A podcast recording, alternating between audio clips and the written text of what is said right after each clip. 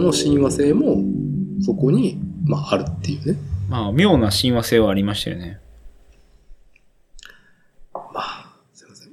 おじさんからはエヴァンゲリオン以上ですけどね。はい。ハコさんすいませんね。みあの、見てないし、そんなに大体な興味のところの、あの、コンテンツ紹介で、紹介というか、はい。まあね、誰かと喋りてえわっていう気持ちになる素晴らしい作品、うん、作品だったのが、新エヴァンゲリオン劇場版ということで、はい。えーっとですね、新エヴァ劇場版ネタ話のね、話をもう30分してますね。うん。かれこれ。実は言うと。いや、良かったですよ、新エヴァ。新エヴァね、ね、おすすめですよね。うん、おすすめコンテンツですね。うん。新劇場版だけ見て、はい。今やってるやつを見に行くだけでもすげえいいエンタメになるよね、きっと。うん、うん、うん、うん。まあ、できりゃでも、アマゾンプライムで、あれどっちだったっけ？アマゾンプライムで、序波球見れて、ネットフリックスで、多分、あの、アニメと、エアーと、全部見れるから、まあ、とりあえず全部見てから行けやっていう話ですね。あ、分けてあるんだ。そう。いや、ややこしいですけども。いや、まあね、うん。その、なんだろう。多分日本が誇るコンテンツの一個だなっていうのはもう、かく、なんだろう、確信というか、強烈ななんかその説得力があったね。うん。まあ、あの、以前からの続きで言うと、うんあ。の、エアーとか見ると、自律神経狂って寝れんくなりますけどね。寝れんくなるね。うん。本当にあんな大画面で見たら本当にね、うん、どう、どうかと思いますよ。は夜中12時ぐらいにあの、妻と、い。うん。なんか寝れんね、今日、つって。なんでだろうね、つって。エヴァ見たわ、つって。あ、だ二人で？そうそう。あ、これかい、つって。それ前回も言わんかったっけ？言ってはない。いや、ああ、前回も話されてましたね。はいハコちゃん、ハコちゃんはその時何を見たの？一緒に。エヴァシリーズのだっ。けいや、多分、あのー真心のやつじゃない？そうそうそうそう。旧劇場版っすね。うん。真心ね。うん。どこに真心あるんじゃいっていう。全然わからんし、タイトルも未だによくわからん。いやー、まさにそこになんかね、あある意味、だからよくわかんないから芸術作品なのかなと思ってるよ。うん。いいんじゃないですか？そんな感じで。はい。じゃあ、ぼちぼち、収録方、収録の方にシフトしていきますか。え、ちょ、ちょさ最後にエヴァ、あ、えエヴァで言いたいこと。はい。漫画は誰が描いてるんですかこれは、キャラクターデザインをしている、貞本敏之さんっていう、本当に漫画界、アニメ界に、えっ、と、本当にね、インパクトを与えた？うん。あ、じゃあ原作庵野さん、作画、え？原作？は庵野さんではない。原作、そう、原作は。で、作画がその人。はい。で、キャラクターデザインは、あのーもうね、貞本敏之以前以後と語られるぐらい、えーっと、漫画アニメの表現が、こう、ね、革命的になったと言われるぐらいの方なんですよ。うーん。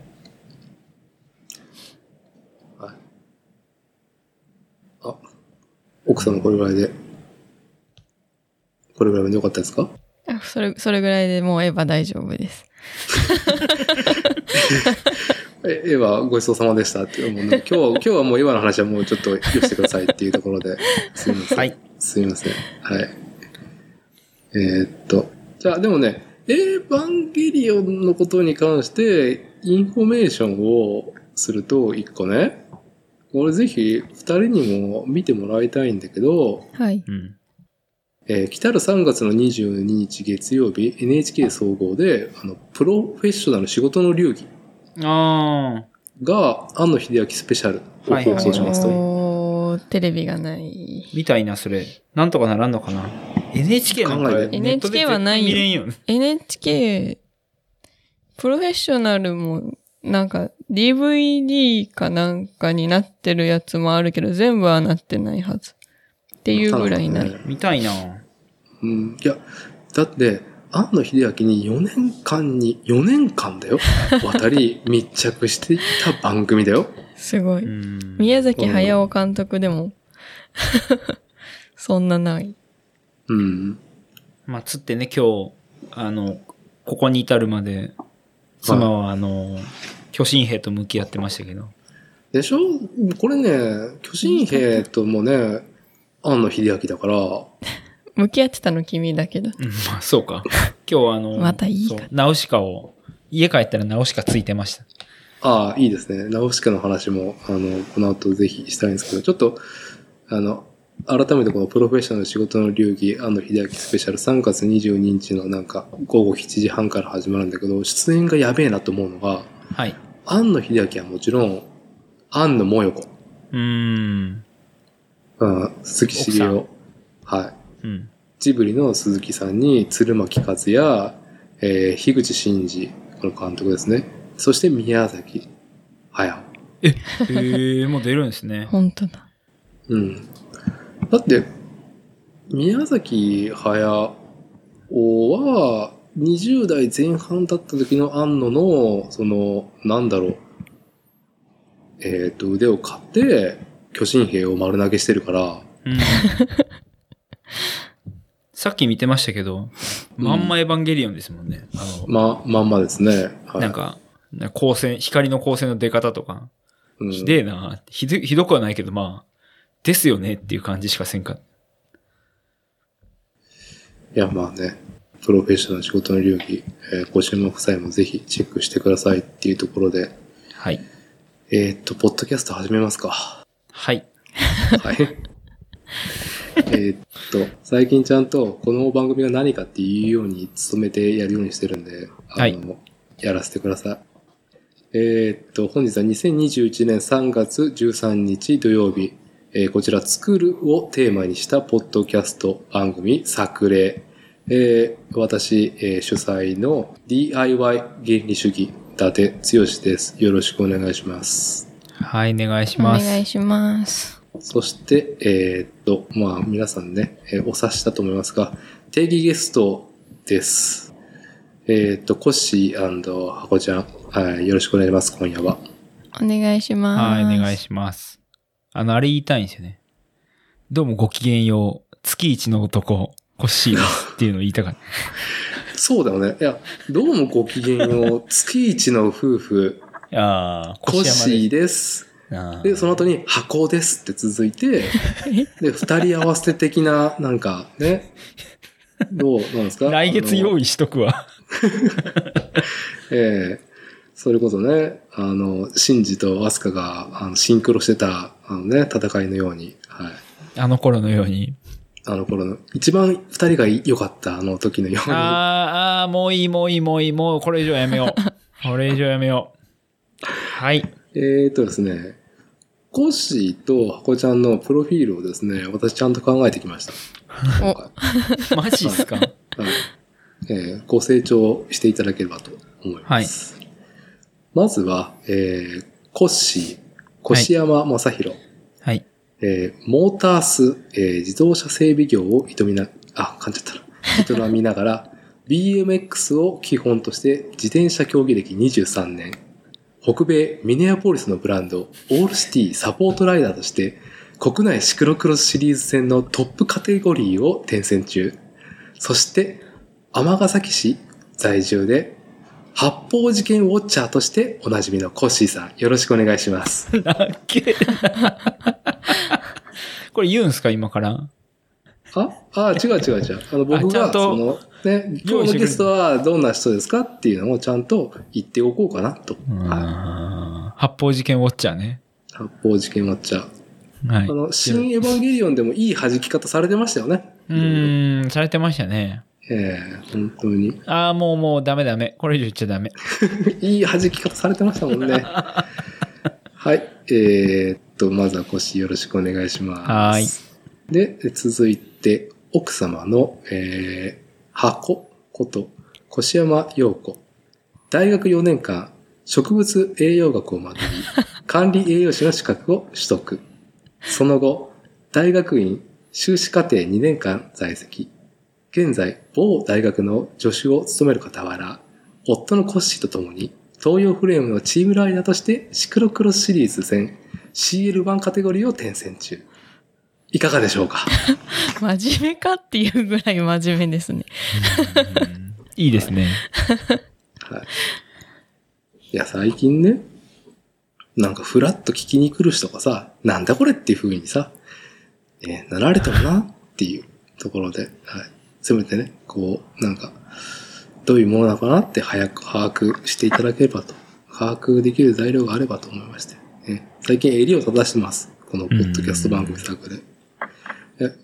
え、あの、今日ちゃんと真面目に話すのはこれぐらいなんで、はい、あとは、はいちょっと以降楽しは、く、はい、楽しく、えーカジュアルスタイルでやっていきましょう。さ、飲酒だ、飲酒だ話のつもりで来ていああ、ますが。そうですよ。あの、全然、あの、理屈も論理も破綻というか、その、い着地も見ないっていうスタイル。うん。ランディングできなくてもいいよ 冬。スタイル。冬スタイル。ただ、大きく分けて、A パートは、箱の漫画の話。そして、B パートは、コッシーの波動の話。と、今回やっております。ひどい。ひどいなぁ、マジで。今日はどの漫画について？そうですね。まあ、その、ナウシカの話が出てんで、まずナウシカの話をしましょうか。あのーあの、まず、前提として、えっ、と、はいコッシー、えー、ハコちゃん、小山夫婦に、私がこの、ポッドキャスト番組にゲストに迎えて、まず個人的にすげえ興味の一番大きいところね。はい。その、初老としてね、まあ僕がね、まあ、45歳、6歳になるところで、自分が楽しんできた、楽しんでいるコンテンツをね、うん。でもコッシーもさ、結構年離れてるし、さらにさ、奥様のさ、箱ちゃんになってまださ、まだ、味噌じ前でしょ？ギリ20代です。でしょ？めちゃくちゃ興味あるもん。どういうことよ？あの、コンテンツをどういうふうに、まず手に取ってるのかと、どういうふうに楽しんでるかっていうの、んいや、でも本当え、だって20、私と伊達さんで20ぐらい差があるってことですよね、確か。そうですね。あそれ、それは言い過ぎやな。まあね、数字を大きく言った方がいいよね。はい。だって私のそのぐらい下って考えると、確かにめちゃくちゃ気になるなってうーん。でしょ？思います。うん。そう。多分、その僕が20、20歳を超えてから漫画アニメを、ね、こう、何回も卒業しようと思いつつも、卒業できなかった人生、もはや卒業しなくてよかったっていうふうに、うんその、このね、あのーまあ、オタクの端切れやっててよかったなって思えたのが、本当新エヴァンゲリオン劇場版を見て、うん来たうん。深い感想と考えと、もう魂が浄化されたわけなんですけど、見に行って。やっぱ知りたい、興味ですね。やっぱり全然年の離れた人たちがどういうふうに楽しんでるのか。しかも、さあ、ハコちゃんがさ、いちいちさ、ツイッターに少ない、ツイッターのつぶやきでさ、ポロポロこぼすのがさ、もうなんかおじさんホイホイみたいなコンテンツばっかりをさ、こぼしてるからさ、そういうアカウントこれみたいなね。って思ってしまうぐらいの。うちの奥さんは新しいコンテンツを見てるんですか？それとも古いコンテンツを改めて見直してるどっちなんやろ？俺、あんまりなんか奥さんがどういうコンテンツを見ててっていうのはあんまり把握してないというか。見直してるって言うとあれだけど、うん。ちょっと遅れ、遅れて見てるっておかしいけど、っうん。ていう感じじゃないですか？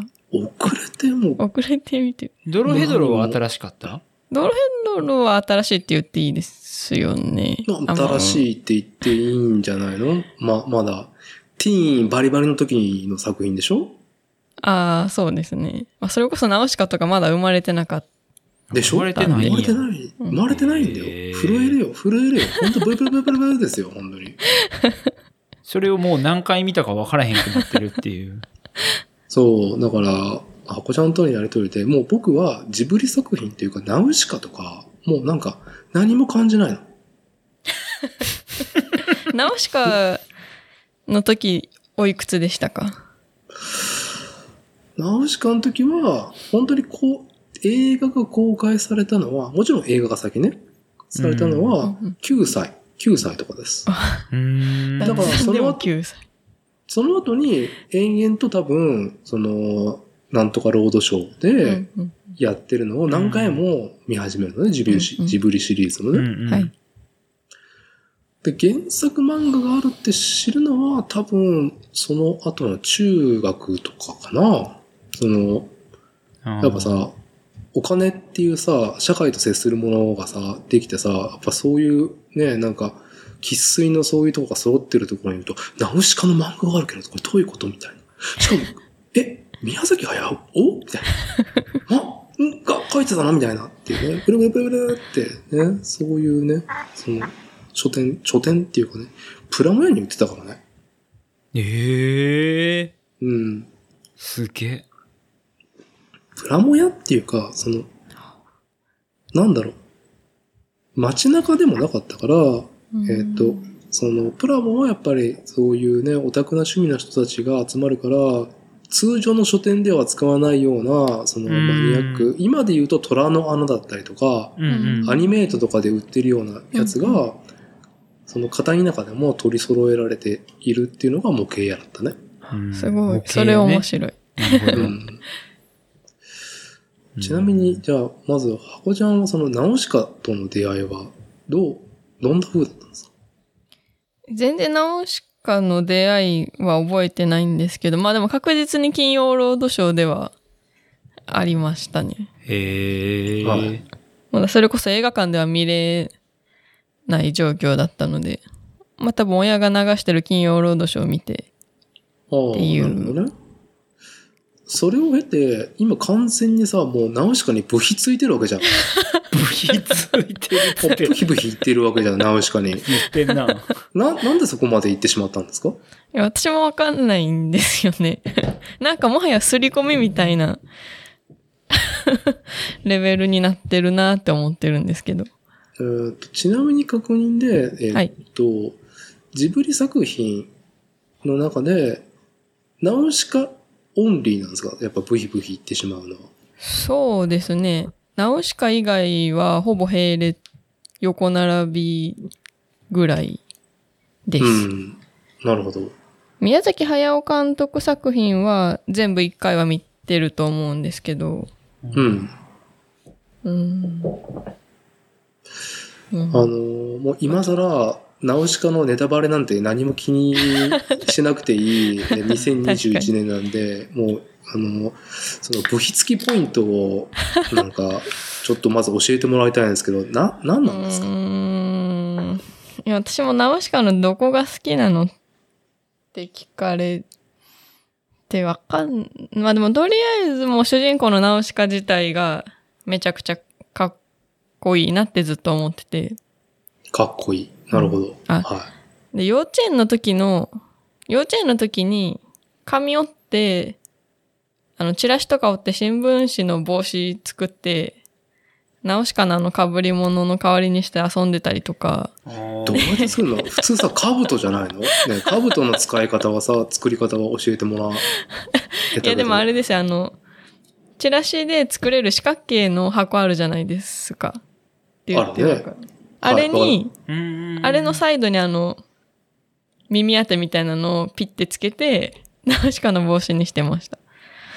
で、なんか将来の夢が、ナウシカみたいに強くて優しいお姉さんになりたいっていうのが幼稚園の頃の夢でした。ああ、まあ、なるほどね。女の子としての憧れは確かにそこに、うん、なるほどね。あるかもしれんね。っていう。感じなので、なんか、うん、考える前に、考える前に好きになってたんで、いつだって噛みつかれても、怖くないよ。怖くない、怖くないって言える、お姉さんになろう、なりたいなっていう。そうですね。虫はめちゃくちゃ苦手ですけど。虫だらけじゃん。しかも、バカでかい。うん。そうですか。ちなみに今、反数して直しか見るときはもうながらなんですか？やっぱ星座でやっぱりこう、見直すタイプなんですか？どっちなんですか？あ、どっちもあります。どっちもあるんや。どっちもあるし、さっきは流し見しながら、うんかつあの、音声だけ聞きながらお風呂入ってました。ああ。そうそもう、う。音声だけ聞いてるときあるよね。音声だけでも楽しめます。もうあれでしょ？自分の中に絵が浮かぶんでしょ？そうそうそう、そうです、そうです。うん音声もだってなくても別にセリフ言えてたもんね、さっき。どっちかだけでもいけます。はいはいはい。あの、強いね、モロノフな、あの、オタクが作画崩壊してるアニメ見ても、ああ、大丈夫大丈夫。もう好きな作品だったらこっちでね、脳内保管するからっていう。なんか、はいはい。ちゃんと音声だけ入ってればもう大丈夫ですよ、みたいな。心配しないで、みたいな。うん。なるほど。それぐらい直しか高めてると。好きだね。うん。あなんか2020年になって、やっと映画館で見れたんですけど、あ。いや、行きたかっあた。ーそうやったね行き。たかったわ。まあある意味コロナの、まあ、そのネガティブなばかりな面じゃなかっただよね。あれ、もう、ね、映画作品が配給されないがゆえに、だから、ああやって古い作品が劇場やってるんあ、ですそういう理由やったんですか？だったんです。理由は全然把握してなくて、ただ、あ、ナウシカが映画館であると思って、それにしか噛みついてなかったんで。うん。一緒に行ったけど、ね。うん、いろいろ見たい作品あったよ。でも4作品だけでしたね、結局。あ、ジブリは？ああ、そうです。謎の4作品やったよね、あれ。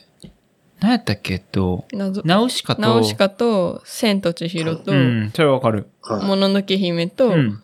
ゲド戦記。なぜゲド戦記って言ってへんかったん？じゃや、俺見てへんからまああんまよくわからへんねんけど。はい、配慮して、配慮してあげなさいよ、本当に。配慮。いやいやいや。なるほどね。そうですか。じゃあまあもう、風の谷のナウシカの映画版は本当にもう生活の一部だと。もう、マジで、あの、俺が麻婆豆腐作る頻度よりも高い頻度でナウシカ見てるよね、多分。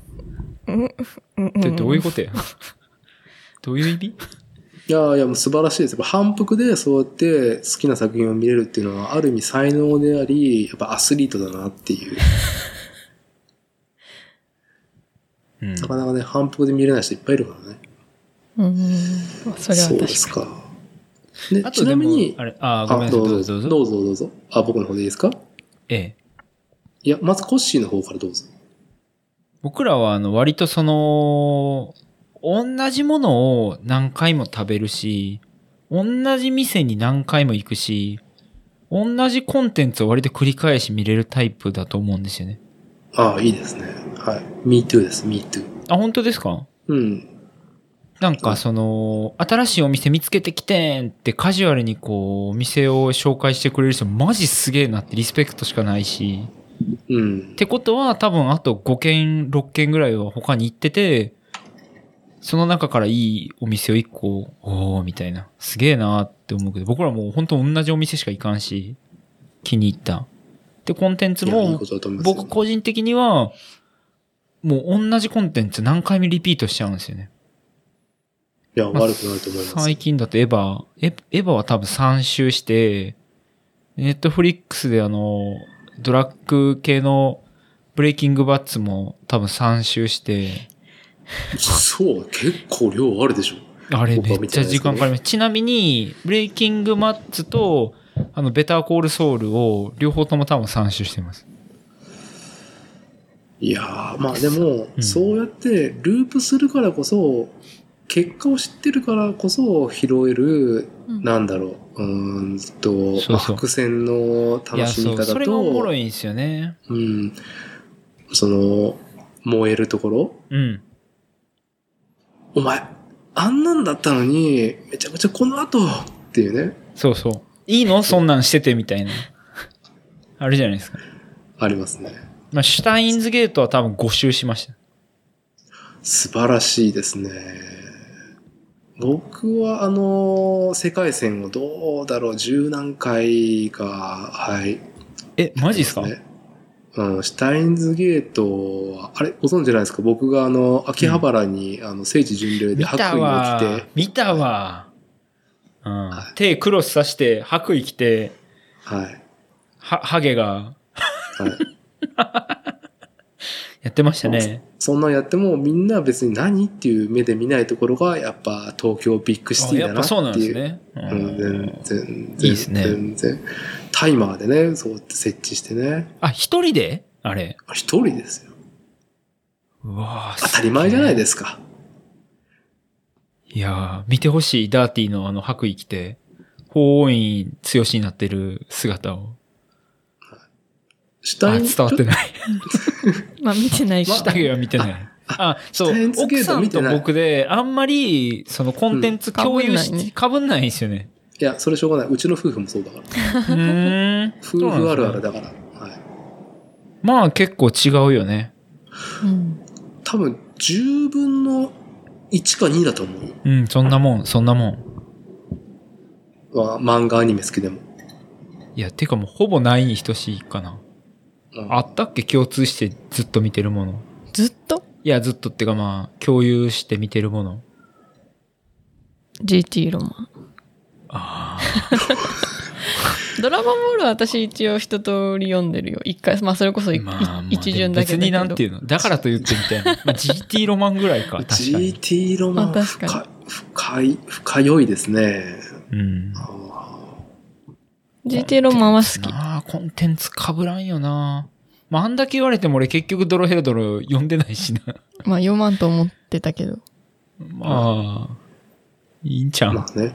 いいと思いますよ。はい。うん。いやー、そうそう、反復ね。反復がさ、やっぱりね、あの、ね、老人はこうやって作られるんだなっていう、僕も初老ね、本当にだいぶ初老,、うん初老5年生、45歳を迎えて感じるのは、これね、もう、やっぱ先輩の本当に崇高なオタク様たちがよく語ってるのは、騎士感。うん。やっぱり物語なんてものは、うんもう、なんだろう、昔って言ったらワーグナーは生前物語なんて7つしかねえよっていうぐらい、うん。やっぱり、こう、面白いと捉えられる物語うん。広くね。やっぱある方にはまってしまうわけであって、で、そこに新しい、えーっと、パイオニアが生まれて、新しい手法が生まれたりとか、転生系だったりとか、最近だと。あでもさ、売れるものはさ、みんな見たい、摂取したいコンテンツだからさ、模倣とか、その、踏襲したものがいっぱい増えるわけじゃん。あ、うん。そうなると、すべて既視感ばっかりになってくるのね。うんこの話、この後こうなるでしょ？みたいな。その気持ちを殺しながら、もうなんか、ね、素直に受け取ろうっていう風にしか見れなくなってくるのね。うーん。だからあの、なんかよくさ、昔は同調したけど、宮崎、あの、早押しが、またラピュタみたいなやつ作ってよっていう声が何回もあったのね。へへへえ。そう。なんか、本当にあの、アンナを、アンナを声優に使った、あの、なんか戦争の映画とかじゃなくて、みたいな。風立ちぬ。それ、昨日ちょうどその話教えてましたわ。そうなんて監督声優してたんや。かわいそうに、つって。はい。いえいえ、まあ仲良しってことでね、あの辺は。仲良しなんか？そう。でも、でも、ラピュタみたいな作品が見たいっていうんだったら、多分、送り手としては、じゃあ、ラピュラピュタでもうやりきってるから、それ見といてっていうところなんだろうなっていうのは最近ね、感じるし、あもう、崇高と思ったものがね、僕もつい同じものしか今見ないようになっちゃってるから、あ。うん。もう、やっぱりそのコンテンツを摂取するのもさ、やっぱ初体を持って限られた時間になる中でさ、最後まで駆け抜けた後の、やっぱカタルシスが盛り上がっていく中で、こう分岐が始まるじゃん。白か黒かになるのね。この話はどういうオチになるんだろうか。うんうん。っていう風になって、あ、こうなりましたか。まあ、じゃあこれで受け止めますみたいな気持ちになっちゃう、新しいの。これね、なんか、そ、れ、一つ思うのは、エヴァとかにも共通して言えるし、奥さんが最近あの、ジョジョをアニメで見てることにも共通して言えるような気がするんですけど、はあの、新しいキャラを理解するのに時間がかかるようになったなっていう、年いって。い。オタクたちでも？うーん、僕はね、奥さんはどうかわかんないけど。で、ならば、既存のその自分が知り得てるキャラが出てくるものの違う書き方。例えばその漫画がアニメになったとか、もしくはまあ、エヴァとかもわかりやすいですよね。その、今まで見てきたキャラクターが新しいストーリーを描いているとか、その、キャラを覚えるのに時間がかかってすげえ億劫で、新しい、こう、コンテンツ見れないみたいな。まあね。まあ俺これ結構でも、いや、そんなん言わんと頑張って見なあかんねんって思いつつ、最近あの、なぜか、マドカマギカでしたっけ？はい。魔法少女て。はい。はい。悪くないですよ。いや、そう、すっげえいいっていうのを聞いてみるんですけど、はいキャラが、キャラ覚えるのが面倒すぎて、途中でまたドラッグ映画見てしまうっていう。もうね、ダメだわっていう。いや、いや、うん。マドカマギカのぜひ奥さん、奥様と、あれもね、所詮13話しかない上にうん、劇場版があるだけだから、あれ13話しかないんですか？ちょ、短いね。短いよ。13話の中にギュッと鬱が詰め詰め込まれて。いつなの？う ついや、なんか、ま、名前だけはずっと知ってて、あとあの、僕と契約して魔法少女になってよっていうセリフだけはずっと知ってて。もうね、キューベイなんてネットミームだからね。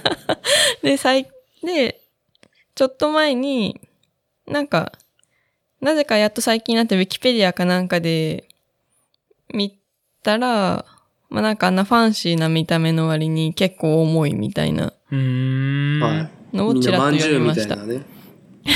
みみんなまんじゅうみたいな顔してね。まんじゅうみたいな顔しとるわ。はい。それも、なんで見ようかって思ったかっつうと、やっぱ下着おもろいよなっていう話で、下着を超えるアニメってもう検索され尽くした検索の仕方をうっかりしちゃって、ねえわっていう。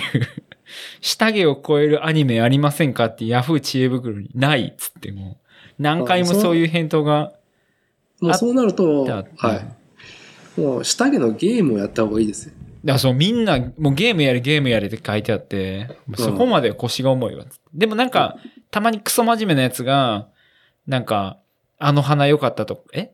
あの花でした？あの花ね。うんはい。良かったとか、なんか、その、下着には追いつかんにしても、ぜひこれを見てくださいみたいなのを、まあ、熱心に書いてるやつがいて、まあまあ、まあ窓、窓かま、まあ窓マギはまあ見とっていいんちゃうみたいな、結構みんな、そうよねみたいな意見だったから、まあはい、見てみようかなって、まんじゅうみたいな顔しとるな、全員つ。はい。でも、ホムホムがね、僕は大好きなんですけど、いや、奥様はね、だ騙されたと思って、まどかまきがね、劇場版まで、劇場版。劇場版、ほんとパンクスだから。これだけはそれが 超パンクスだから。へ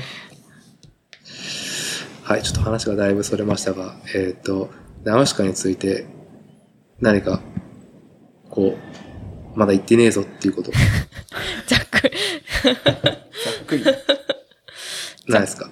とりあえず映画公開された時は、はい。なんか1回目はコッシー付き合ってくれって一緒に行ったんですけど、あ、何回も言ったんですね。はで、結局直しか3回見て、え？い。いいですね。3回も行ったんうん。あれ2回じゃなかったんや。2回直しか見に、1回目君と行って、2回目一人でペット行って、で、うん3回目行った時は、もののけ姫を見て、えーで、4回目に直しか見、え？見た。あ、俺それ知らんかったわ。いつ？え、行ったよ、全部。ほんま？お覚えてないだけで。俺酔っ払ってたんかなうわ、羨ましいわ。行きたい。俺もパトレーバー劇場版を何回も見に行きたかったけど行けなかったな。羨ましい。あれ、そうで、映画館に行った時に、映画館3回も直しか見てんの？でも、えやっぱ映画館ってすごいなって思いました。はいあ。どんなところがですか、特に？やっぱ映画館で見る意味ってあるんだなって思ったのが、一番思ったのが静寂静寂の効果がすごいと思って、うん。一人で、なるほどね一人で鳥肌立てたり、泣きそうになってました。なるほどね。で、ナウシカにしてました。はい。まあ、専門用語で言うと固有結界だからね、あそこはナウシカという。固有結界。うん固有って固まるのをはい有すはいこれはる。全然ね、アニメ用、アニメ用語ですから、固有結界は。はい。すごかったです、映画館。そういうスキルですね。はい。宮崎駿の固有結界にね、あの、捕まって、もう、ナウシカの世界からこう抜け出せなくなって、効果的にナウシカを摂取したと。えでも確かに映画館の後は、映画館の後から家で DVD 見る頻度また増えたと思います。そうですか。ジャンキーですね。ち、ちなみに漫画原作は全部読んでんの？えっ、と、全7巻だったっけ？あ、読んでます、読んうでます。ん。ありますね、うちに全部。うん。あの、ちょっと大きめのやつですよね。大きいやつ、大きいやつ。あそれはそうも読んでないんですか？やっぱ7、7巻あるし、なんかうん内容もかん、なんかかん簡単とか難しいとかっていうか、まあなんかシャーって読める感じじゃないので、はい。まあ、原作は早も、はい。そう、うん、飛ばし読みしにくい、飛ばし読みっていうか流し読みしにくいですよね、ナウシカ。そう。いやうん。なのでなんか原作はそんなに繰り返してはいますけど、やっぱり DVD ほどは。うん。いや、もうね、やっぱり、全部言わないのが花っていうね、日本人らしいところで、全部摂取せずに、あそこで終わるのが多分、ね、ナウシカっていいのかなと思いますね、原作読むと。ああ。それにしても。それは最後と。かですか？え？うん。そうね、まあ、早尾自身もなんか、もう本当自分ブレまくってましたってね。だってなんか、本当はげ漫画は別書く予定なかったんですよね。っていうのをなんかどっかで、え、さっきどっちやったん？映えなんか映画を作りたかったら、うん。まあ、原作がなきゃいけないみたいな、っああ、ん？当時のね、ていう、はい。当時の、っていうのをなんかで読んでアニメ、うん。アニメーションっていうのが地位がすごい低かったから、あんの、劇場がするう上での、なんかいろんなね、習わし事があって。宮崎駿でもそんな感じやったんや。うん。ええまあ、ジブリが設立され、ジブリが設立される前だからね。ナウシカ一作目ですよね、ジジブリの？そうそう。あ。ジブリ、そうなんや。うん、制作もんだってジブリじゃないもん。トッえ？プクラフトだったっけななんか会社違うよ、ジブリ。ジジブリじゃなくて、ナウシカだけはえー。スタジオジブリじゃないんですね。そうそう。トトロなんかもう成熟してる頃ってことですか、じゃあ、もう全然もう、あの、バリューができてる。あ。ああ、うん。もうなんかそ、僕、は伊達さんがその、ナウシカが9歳とかうん。の頃、で、自分が9歳とかの頃、多分、あの、もののけ姫なんですよね。おそらく。なるほど、なるほど。もうもう、みんな当たり前のように見に行くっていう感じでしたもんね。だって、ものあのけ姫私5歳だよ。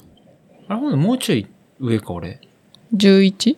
あ、まあでもまあそんなもんか。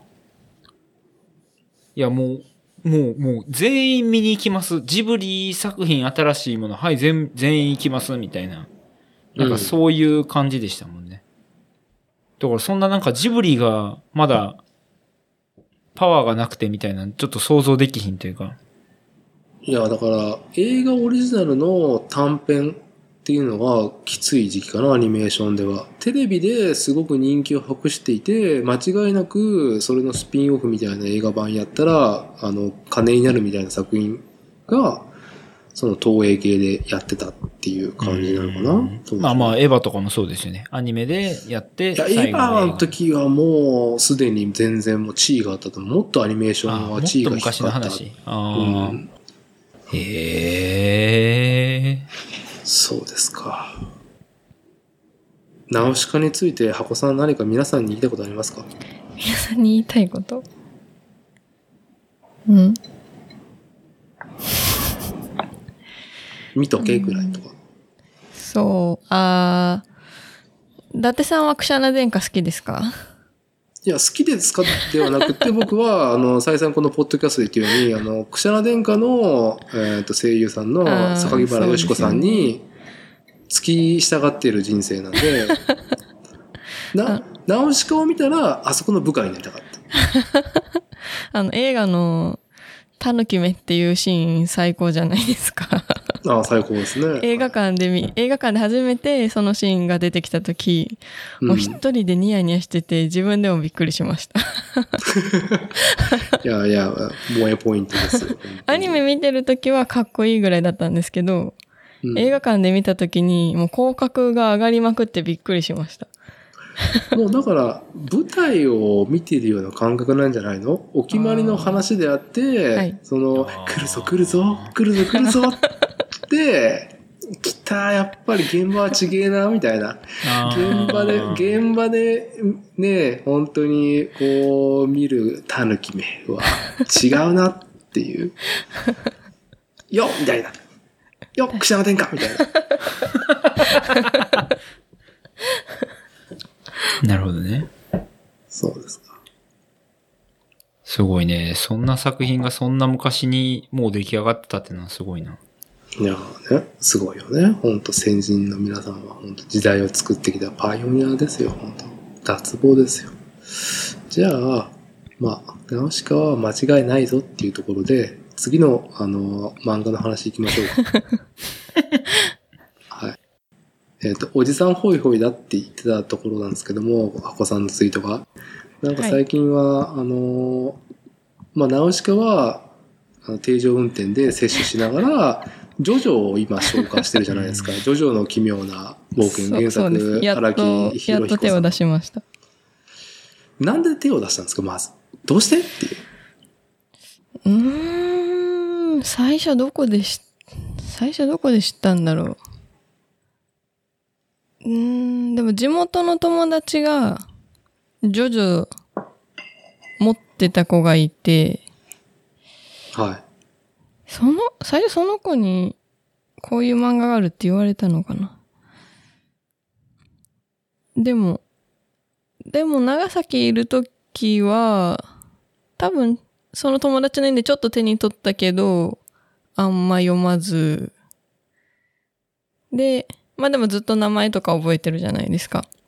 で、はネット時代になり、ジョジョの話題というか、ネタがどんどん飛び込んできて、い。ああ、そうだよね。だから、もう、ネットミームになってるから。そうです。ね、確かに。うん。そう、なんかそれで、あ、やっぱり読んでみたいな、読んでみたいなってずっと思ってたんですけど、もううん古典、古典だよね。古典として、インターネットにアクセスする上で古典をちょっと学んでおきたいなっていう工学のためにぐうんうんらいの。うん。そう、でも関数めちゃくちゃ多いじゃないですか。はい。もうだって多分、え、どうだろう。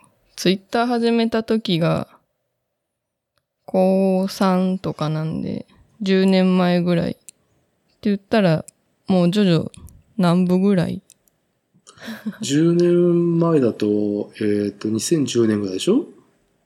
はい。うん。2010年だともう、並ぶだよ。スティールボールランあ、ド。それもう10年、あれ、へえ、そうなんですね。2011年に、えっ、と、完結してるから、じゃあ、ジョジョリオンってめっちゃ長いですか？ジョジョリオンがね、意外にね、すげえダラダラやってんだよね。へえ。えー、あ、まあで。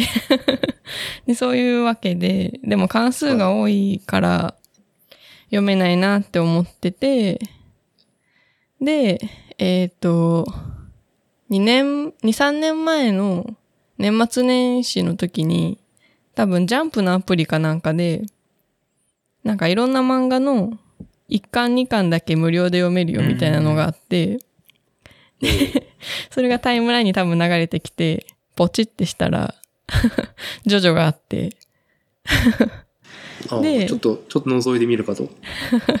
で、覗いてみたら、全部1巻だけなんですけど、1部から6部まであって、で、そこで、とりあえず全部の1巻だけ読むと。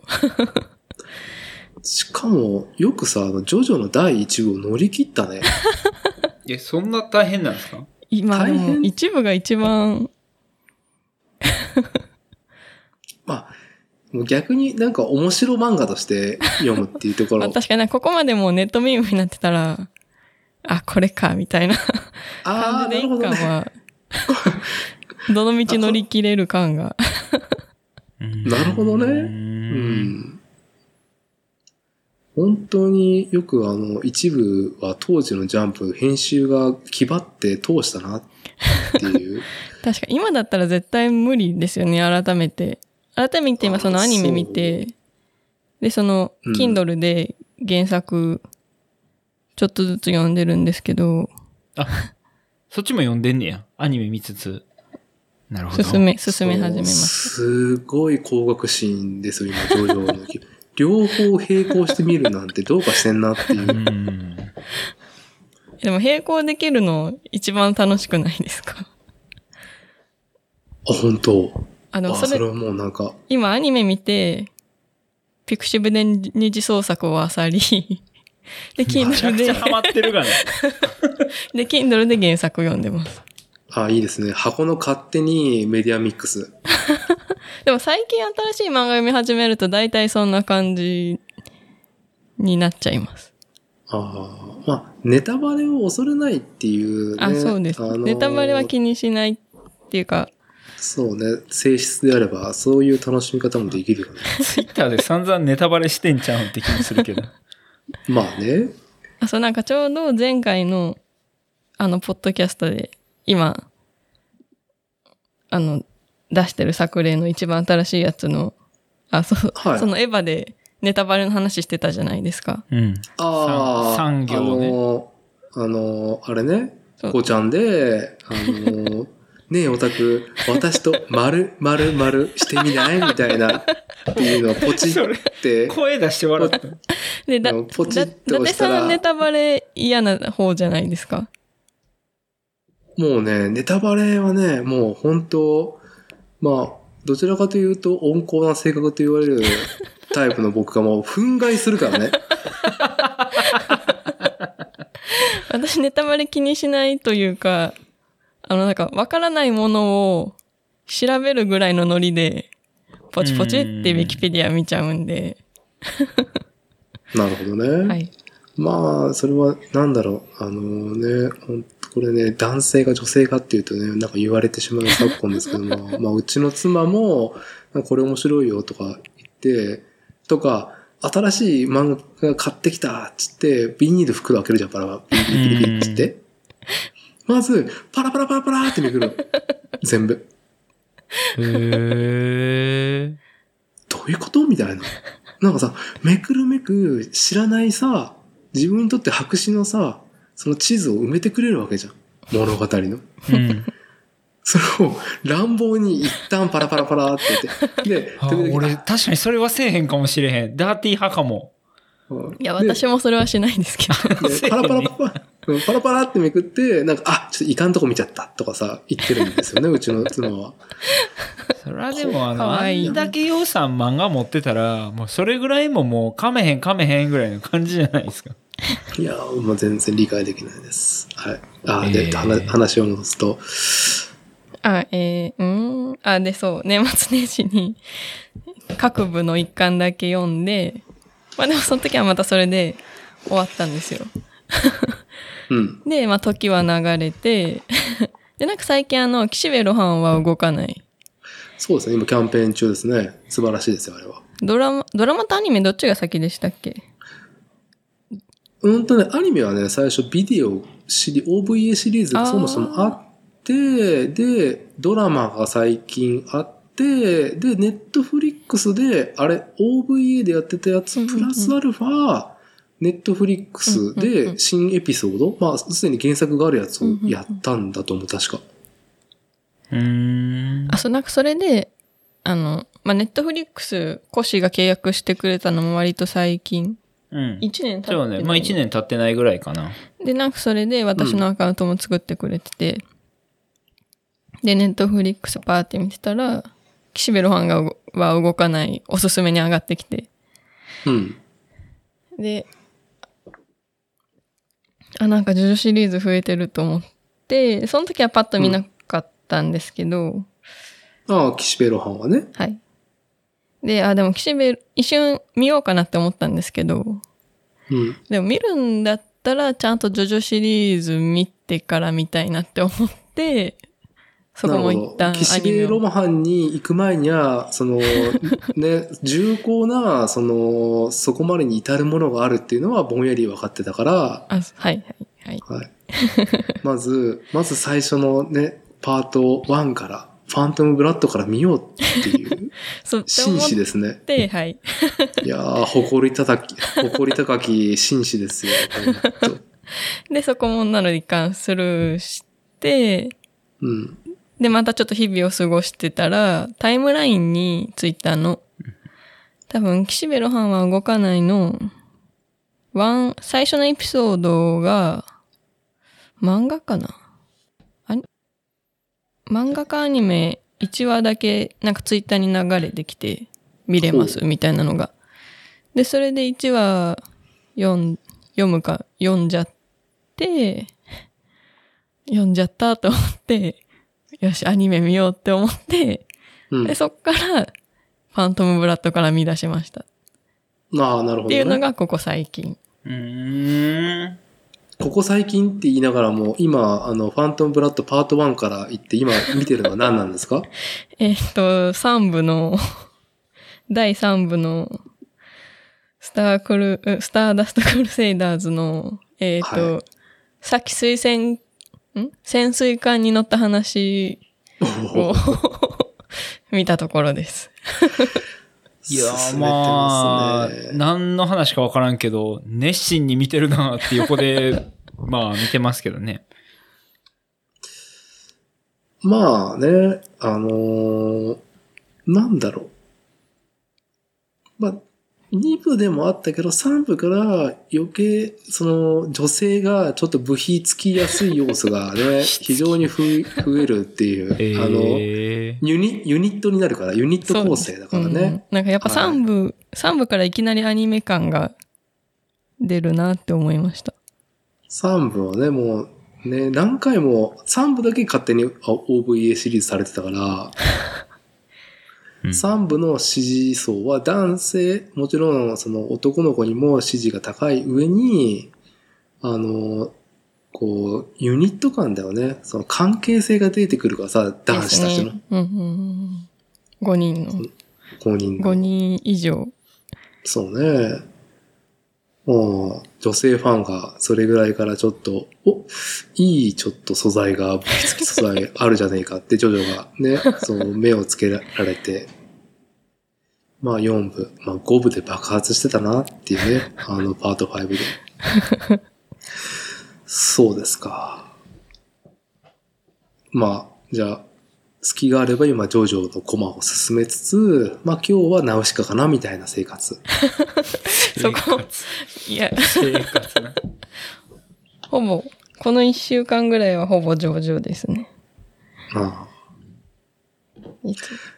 どうですか？あの、3部の途中ですけども、まあね、ジョースター家のさ、熱い血潮を感じられてるとは思うんですけども、あの、その3つ思い出のエピソードを挙げていただければ、こう、幸いなんですけども、お兄様としては。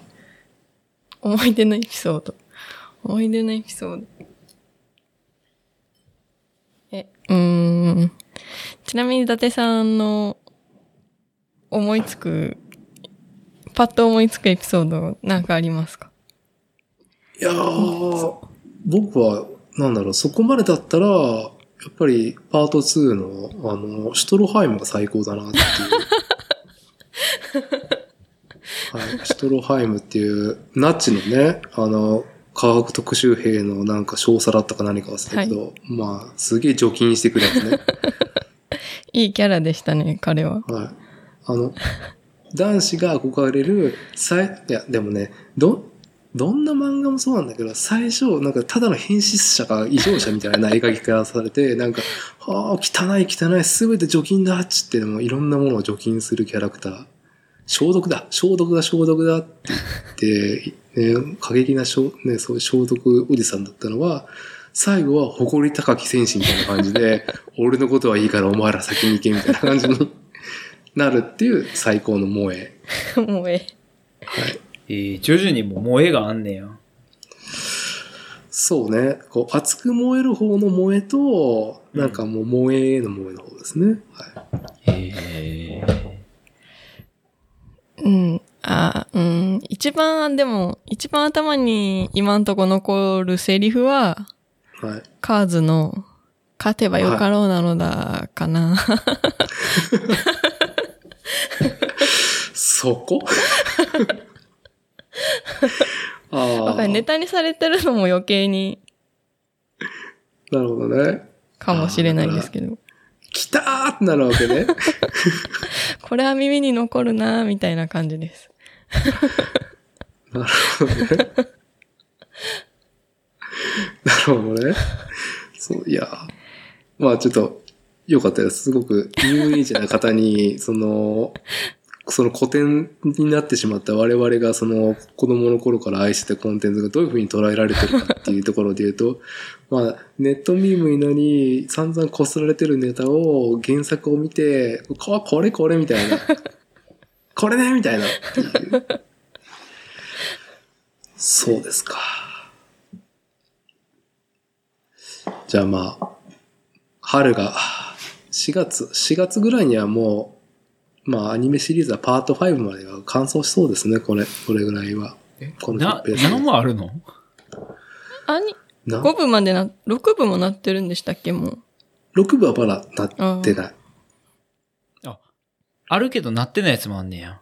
漫画はそ8部まであ、8部を今やってて、えー。アニメになってるのえ、じゃあ。ジョジョって終わってないの？終わってないって言い方でいいんですか？終わってる。う。あの、荒木先生は私はもうジョジョしか書かないっつって永遠ジョジョを書いているね。へえ。だから、そのこいい。いろんな作家さんで、なんか、ちょっと、ね、一旦切りがついた後に、新連載みたいな感じで出てくるじゃんね。うんうん。で、まあ、荒木さんだと、特に僕が衝撃だったのは、あの、ストーンオーシャンっていう6部が終わってうんうん、1個の切りがつき、だいぶ経ってから、えーっと、スティールボールランっていうのが始まって、あ、間があったんですね。間があって、あ、こういうなんかスターシステムで、なんか名が通ってるその連中を、その仕切り直しで、まあ、昔あったその歴史観と体術をつく使った話なんだなと思って、あ、面白い面白いって読んでたら、途中でやっぱりスタンドが出てきて、ま あスタンド、スタンドじゃねえかみたいな。え結構、結果、あ、でもそう、ストーンオーシャンもそうだったな。最初、全然スタンドが出なくて、あ、こういう新しく切り出してくるんだなって思ったら、結局スタンドでおなじみのなんか展開が来るっていう、うん。なんかねね。いろいろね。はいまだやってんねや。え、何年やってるんですか？さっきので2010年でどこどことかつってたかな。いや、だから、最初が87年だから、1987年だから、え、ジョジョ？ジョジョそうだよ。ナウシカレベル。そう。いや、ある意味、早押しよりも、やり続けてるっていうのがやばくて、え、あ、俺もっと最近のや、なんかね、BMX の友達が、うん。BMX の技をせずに、スタンドを繰り出してた時期があって、何をしてるのかよくわからへんけど。俺、見てないからわからんけど、なんか BMX の技できひんから飽きて、なんかやたらスタンドをこう二人で繰り出してる奴らがいてか、わいい。何をしてんのこいつらは、ちょ、つってち。ょ、そそれはちなみに BMX の技を繰り出してたんじゃなくて、オリジナルのスタンドでも、自転車を横に置いて、でなんかセリフを言ってるってこで、スタンドをお互いにこう出してて、なんか多分ジョジョっていうのが、スタンドっていうなんか技みたいなのあんのかなみたいな感じで俺はぼんやり見てたんやけど。なるほどね。BMX の大会とかでスタンドやってた。何してんねやろな二人、立ち会って、こういう時は、俺は迷わず先制攻撃だバニーホップサブロックでバースピンとかいうことをいやってたのかな？ああじゃあ、だからそのぐらいからやってるアニメやと思ってたんですよ。ちゃうんや。もっと昔なんや。1987年って君生まれてないし。だからアニメ化が、まあ結構最近といえば最近なの。うんうーん。そう。満を持して、えーっと、その、一番なん、なんだろう、ハードルが高いと言われた、えー第一部、ファントムブラッドがアニメ化されたのが、でも最近だと思うよ、これ。2010何年だと思うよ。え、87年ってことは、うん。ええあの、あれ、ケンシロウって何でしたっけ？ああ、北斗の拳北斗の拳とかぶ、かぶってる時期あるよ。マジっすか、うん。そんな昔の漫画なんや。知らんかった。まあ第一部の見た目は、だいぶあれ北斗の剣ですか？北北斗の剣は読んだことないです。そう、北斗の拳と中世をま、中世じゃないわ、えーっと、うん産業革命後の、えーっと、イギリスが舞台っていう、あの、少年に伝わりにくいみたいなね。うーん。馬車のこの溢れるパワー わかんねえわ。馬車の溢れるパワー。あ、そうなんや。すごいアニメやな。いいもん見てるな。そう古典、古典、古典を、はい、今古ね。典なんや。そう。だから、さっきも言ったように、一番その人気があった第3部、スターダスト・クルセイザー、クルセイダースっていう、本当にジョータロウっていうね、ビッグスターがいるんで、うん。うん。彼が主役の、えーっと、シリーズが OVA に、えーっと、2回なってるね。すごい。2回。うん。2回、2回やってる。はい。え、ドラゴンボールみたいに、例えば僕らドラゴンボール、僕はえっと、セル、ブーの世代なんですけど、はその別に、昔の最初の方とかドラゴンボール見なくても、まあ、セル、ブーだけでもわかるじゃないですか。別に話のついつまとしては合うというか。い。うんだか。ら、ジョジョのその3しか見てない人もいるってことですか？いると思うよ。まあ、そういうもんなんですね。でも、通してあるのが、やっぱり、その、敵に屈した主人公が、とか、その仲間チームが、やっぱ倒れてしまっても、こう、誇り。彼には誇りがあったみたいな感じで、あの何度も立ち上がり、うんえー誇りを大事にする、えーシリーズですよ、大変。はい。まあ、すドラゴンボールで言ったらサイヤ人の血が流れてるからとか、そういうもんなんかな。もっとね、崇高な描写だね。へえなんか、どんな変態な、その登場の仕方してたやつも、誇りに目覚めると、めちゃイケメンになる、みんな。なるほどね。そんな、えーえー荒木博彦さんのジョジョの奇妙な冒険を楽しんでるアコさんっていうところで、ジョジョに対して何か、どうですか？何かもう、今のところ言えることは、このポッドキャストに言い放っておきたいことはありますか？い今一、今、Kindle の方は、一部のファントムブラッドの4巻に入ったところなんですけど、でも原作読むと、なお、余計に一部のあのアニメ化のクオリティがすごいなってはい。感動しますすね。ごいんですよ。だから僕は、一部を、のがアニメで始まって、本当にジョジョを愛してる生粋の奴らがチームを組んでアニメをつ作ったなっていう、あの、すべてのジョジョ文脈を分かってる最高のチームが全く、あのもう余談なくというか、文句なしで第一部のアニメを始めたっていう。オープニングの神風動画のやつとかめちゃくちゃ、私あれめっちゃ好きでオープニングとかす。ああ、いいですね。もう。だって結構その派手さが何もないね。こう、本当にヒューとかが、まるで彼は馬のような馬力であったみたいな、そんな、そんな、そこをなんかすごいって受け取らないといけないっていうね、背景だったりとか、本当にね、あの、古速な話とかね、なんとも地味な展開がある、ある中で、うん、やりきってましたね。はい。うん。そうですね。まあとりあえずオープニングは、でもオープニングは1部も2部も3部も全部好きです。いや、全部すごいですよ。うんぜひ、あの、5部まで、4部も素晴らしいですし、あの、楽曲とオープニング。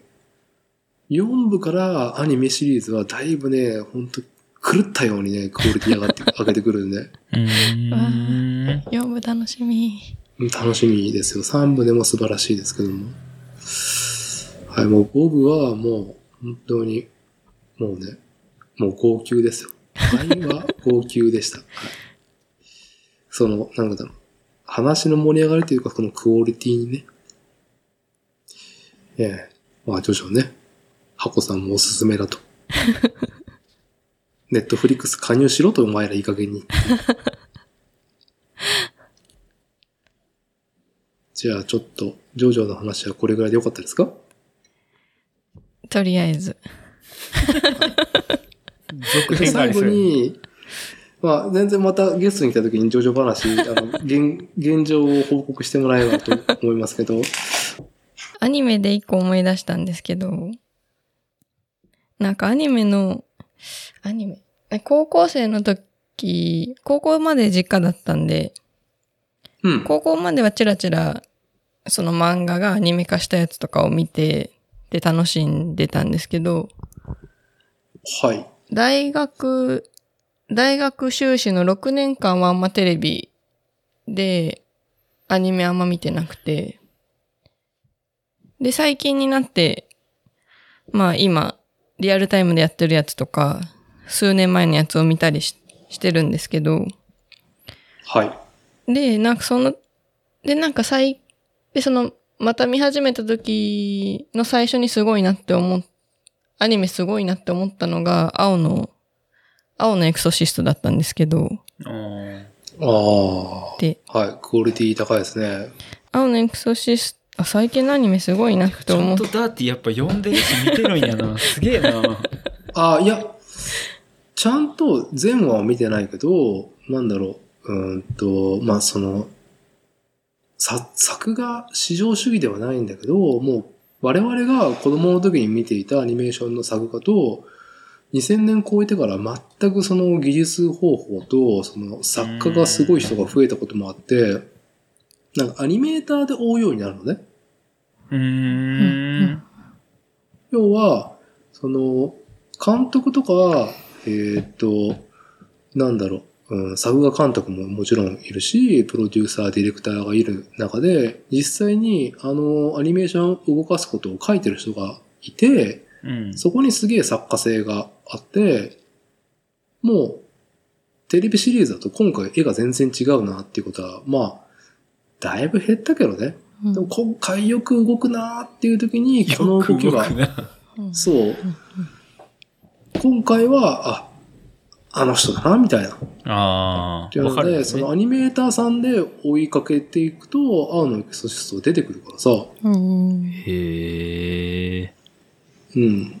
すごいですね。はそうで、青のエクソシストで、あアニメ、最近のアニメ、最近って言っても青のエクソシストももう、もうすぐ10年、10年もないけど、い。いや、経でも5つんじゃない年以。上前にはなりますよね、確か。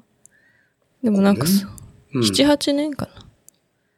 なんかでもそれでもそんな前からこんなもうアニメ綺麗になってるんだって思って、アニメすごいなっていうのと、なんかみんなが声優にハマるのもわかるなっていうのとかん。なんか青のエクセシストで分かって、で、なんか今回ジョジョのアニメもめちゃくちゃ綺麗ですごいなって思って、ジョジョすごいですよ、本当に。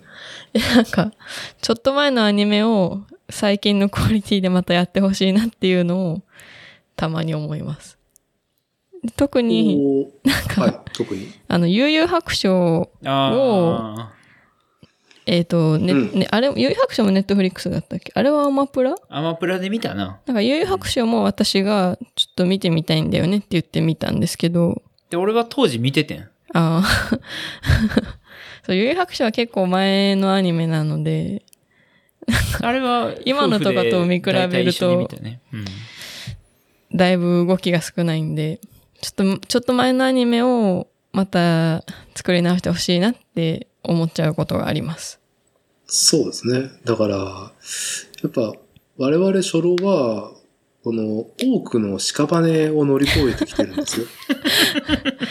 はい。はいむしろ作画がね、特にやっぱ今だとさ、1クール、2クールぐらいで終わるんじゃなくて、アニメと言ったら、その4クール1年間やるっていうのが、まあ大体アニメ化のハードルを超えてきた原作漫画、原作付きアニメなんだけど、うんうん50話もあるとさ、どうだろう？5分の1いい作画の時、いや、もっとだな。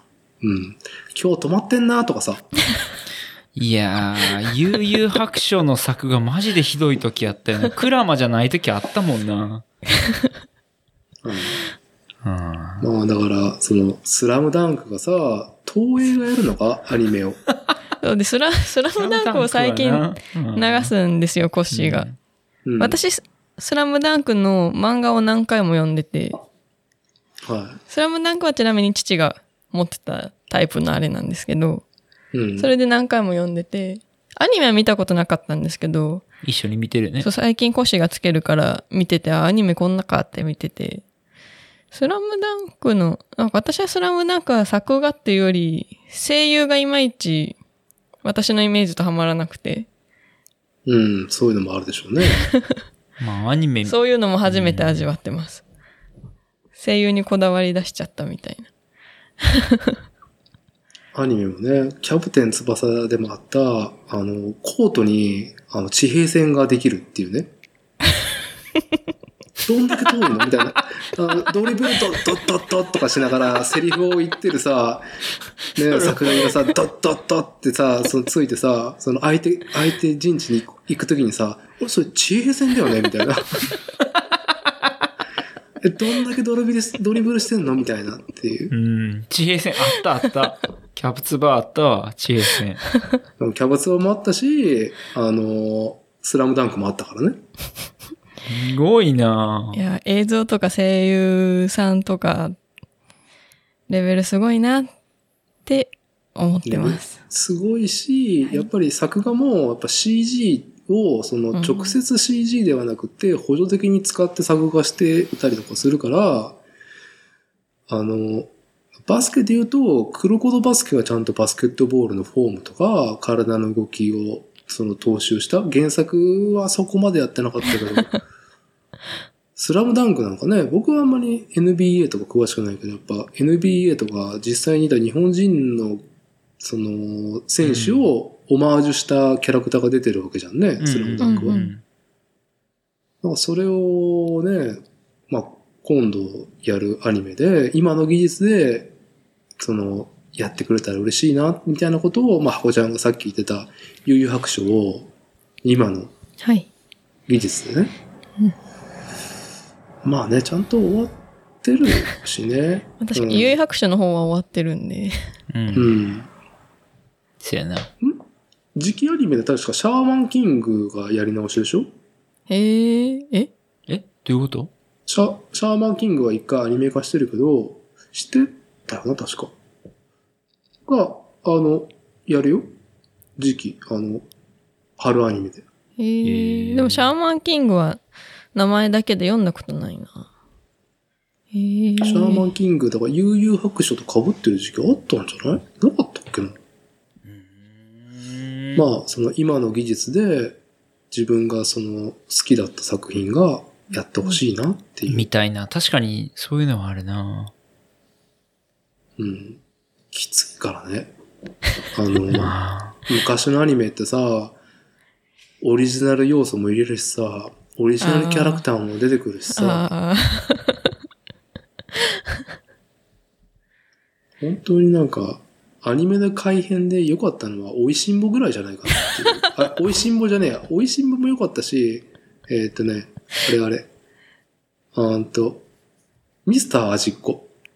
ああ。名前しか知ら。ん。はい。あ、すみません。世代世代でしたね。はい。あの、味王とか言われてもわかんないですね。はいいや、でも、おいしんぼがアニアニメってすごいですよね。おいしんぼね。結構でも料理系のアニメあったよね。うん。で中華も一番とか。でも、おいしんぼって別に主人公が調理とかしてるうんわけではないから。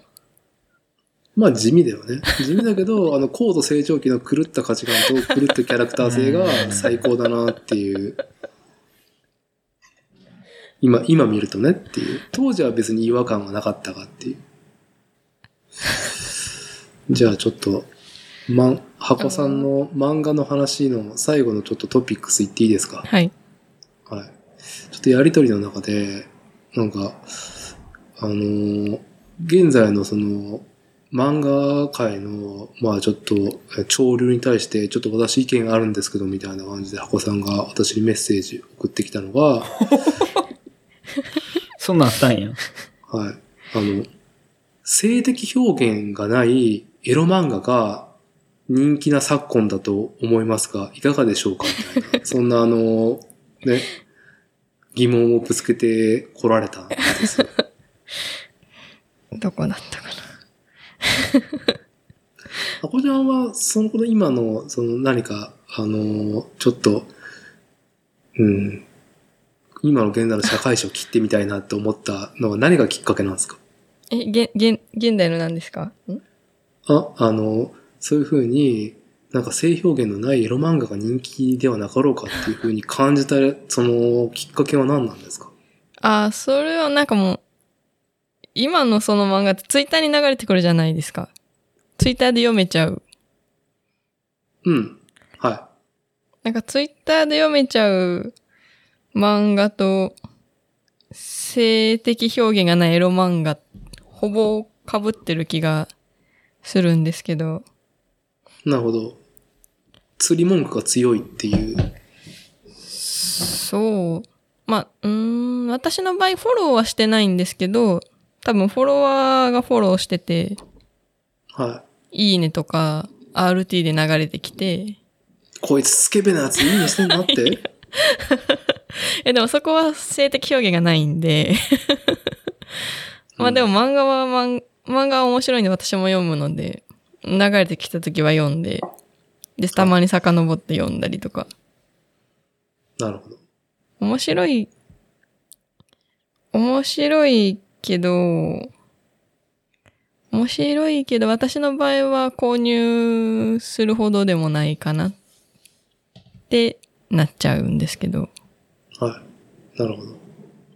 まあね、その問いに対して、ちょっと私がすごく、あの、ずっと、なんだろう、うん、鬱憤というか、こう、思っていた思いをですね、掘り起こされてしまったんですけども、えーっとですね、まあ、漫画のタイトルで言うと、僕の心がやばいやつとかですね、言われて多分わからないですよ、うん。コッシいや、いい、いですよ、あいいですよ。あの、後後半乗っかってくれればいいんで。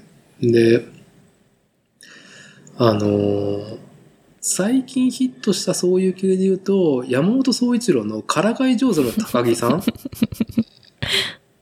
はい。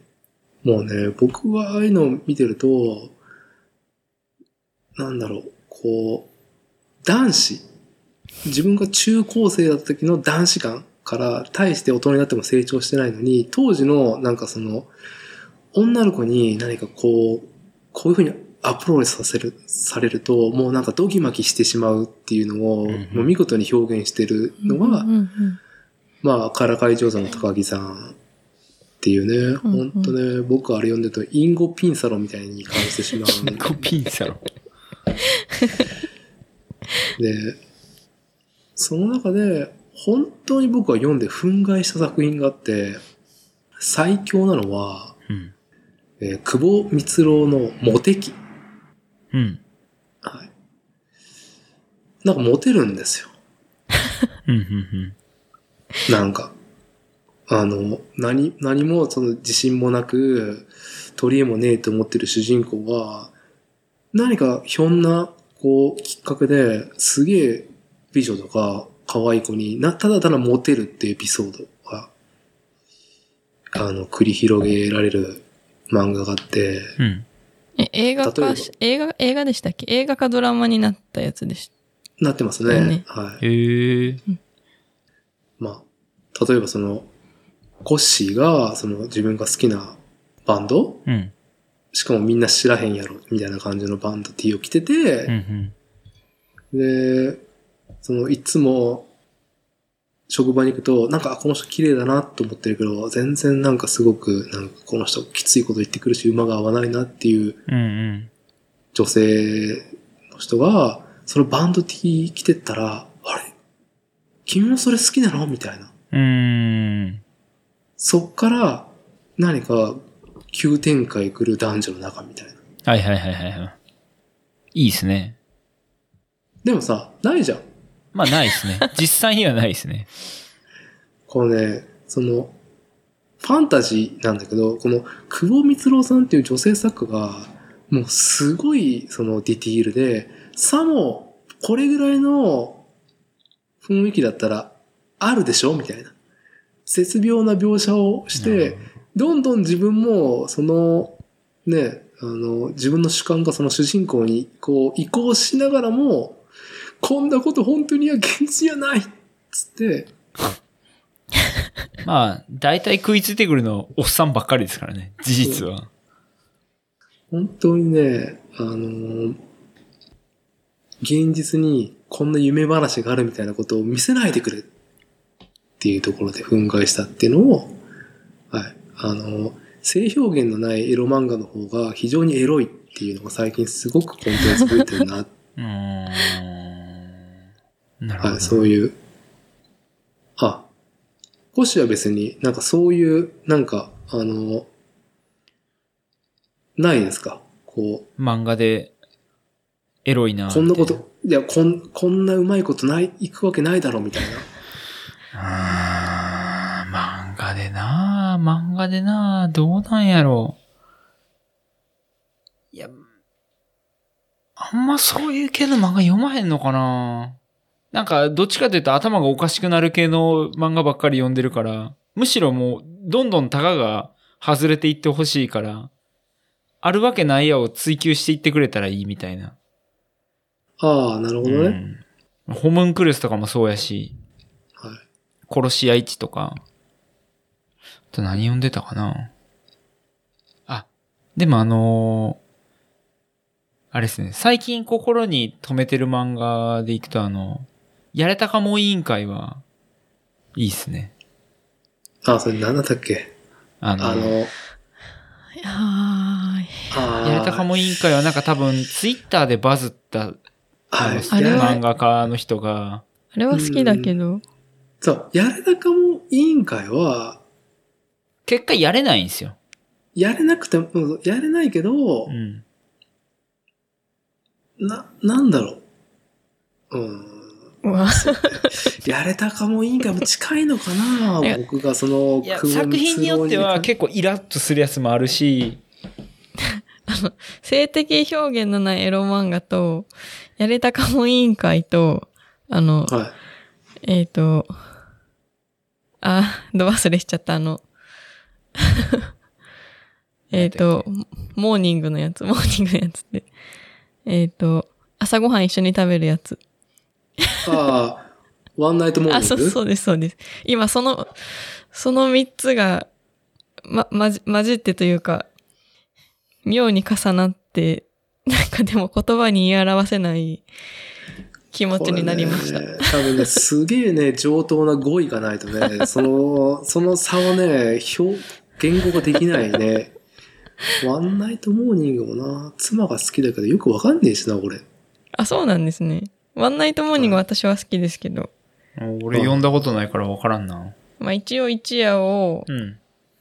まあ一夜の中に性的なエロがあるかどうかは、毎回そうとは限らないけど、うん。一夜を共に過ごした男女が、翌朝の朝食を食べるっていうエピソードが、エピソードの漫画。うーん、なるほど、ね斬。新な、斬新な職場。対局やな、でも、やれたかも委員会と、ま、すごい対局な位置にあるな。対局ですね。うはいん。そう、だから、まあさ、えーっと、前回1ヶ月前に、えー、箱ちゃんコッシー迎えたゲスト会でも話したように、やっぱなんか現実味が強くなると、ちょっとなんか、うん、引いてしまうというと、はい。か、もう、こう、辛い現実の話も嫌だし、現実をベースにしてると、こんなにうまくいかねえから、みたいな、そのディティールがその高いがゆえに、うんうんうん、なんかその夢を見れなくなってしまってるおじさんっていう話でもあるんですけどもね。うーん、どうだろう。僕はなんかやっぱりその、なんかやっぱ、モテ期みたいな、とか、その、主人公が何もしてないのに何かが女性と起こっていくっていうのがやっぱね、ちょっと気に入らないんだと思う。うん。やっぱり。本当に。自分自身にそんな経験がないっていうのもあるんだけど、まあ、苦労するもんですよね。基本的に。やっぱりその、僕もこのポッドキャストで話している、その、同級生っていう90年代の PC エロゲーの金字塔があって、うん僕はその時高校生でバーチャル、バーチャルナンパ師になったんですよ。PC98 を前に。ナンパし。そう。で、主人公は、高校生、3年生の最後の夏を謳歌するために、夏休み前半はめっちゃバイトしてお金を作ったと。うん。それを資金に、後半は、俺はサクセスするぜみたいな。女の子と無夫婦するんだみたいな。うん。っていうテンションで物語が始まる。で、それも、なんか、ただ出てくる可愛い子と、すぐ無夫婦な関係になるわけじゃなくて、主人公の努力と行動の積み重ねでようやく、なせるわけなんですよ。もう、うっかりスケベとかないからね、みたいな。カリスケベ。ただやっぱそのモテ期みたいな作品は、主人公何もしてないのに、あのなんか、その、モテる、ワンちゃんが訪れるっていう感じが、いやー、ちょっと時代なのかな、みたいうん。な。世代、世代なのかな、みたいな。本当にね、もう、我々はね、本当コッシーもちらっとさっき言ったように、もう、血を吐く思いで、そのね、本当になんか、女の子と何かならないかっていうね。もう、アイデンティティクライシスを何度も、くらい、また立ち上がり、また倒れ、また立ち立ち上がりってを繰り返してきた今だと思うんですよ。なんかでもそれってあの、男女間の、こう、なんていうんですかね。男女差別じゃないけど、基本的に男性優位だからこそ男性が狩る側で女性が狩られる側みたいな、まあ、あのーまあまあ昔やったら基本中の基本やったけど、それが崩れてきて、なんか装飾男子とかっていう言葉を経て、大体なんか女性も男性もどちらもあんまり変わらんよね、みたいな、こう認識になってきた現代が描く漫画って言ったらそういう感じになるんじゃないですか。かふわっと。うん、だからまあ女性が活動的っていう場合も別にあり得るやろうし、でもなんかそれを受け入れがたい気持ちもわかるというか。まあ、主人公がいたって何もしないっていうのはちょっとまた違うような気もするけど。まあそういう性的な話のあり方みたいなのも、まあ、なきにしもあらずなのかみたいな。いやまあね、この発言はなんかね、ちょっと老害発言だなっていう感じも、いや、普通にそうじゃないけど、漫画の話。うん、しながらも、あ、すいませんね。あの、箱さんの問いに対して何かずれてるような気がするけど大丈夫ですか？私何解いてましたっけ？ん性的表現のないエロ漫画が人気な気がしますけど。大丈夫です。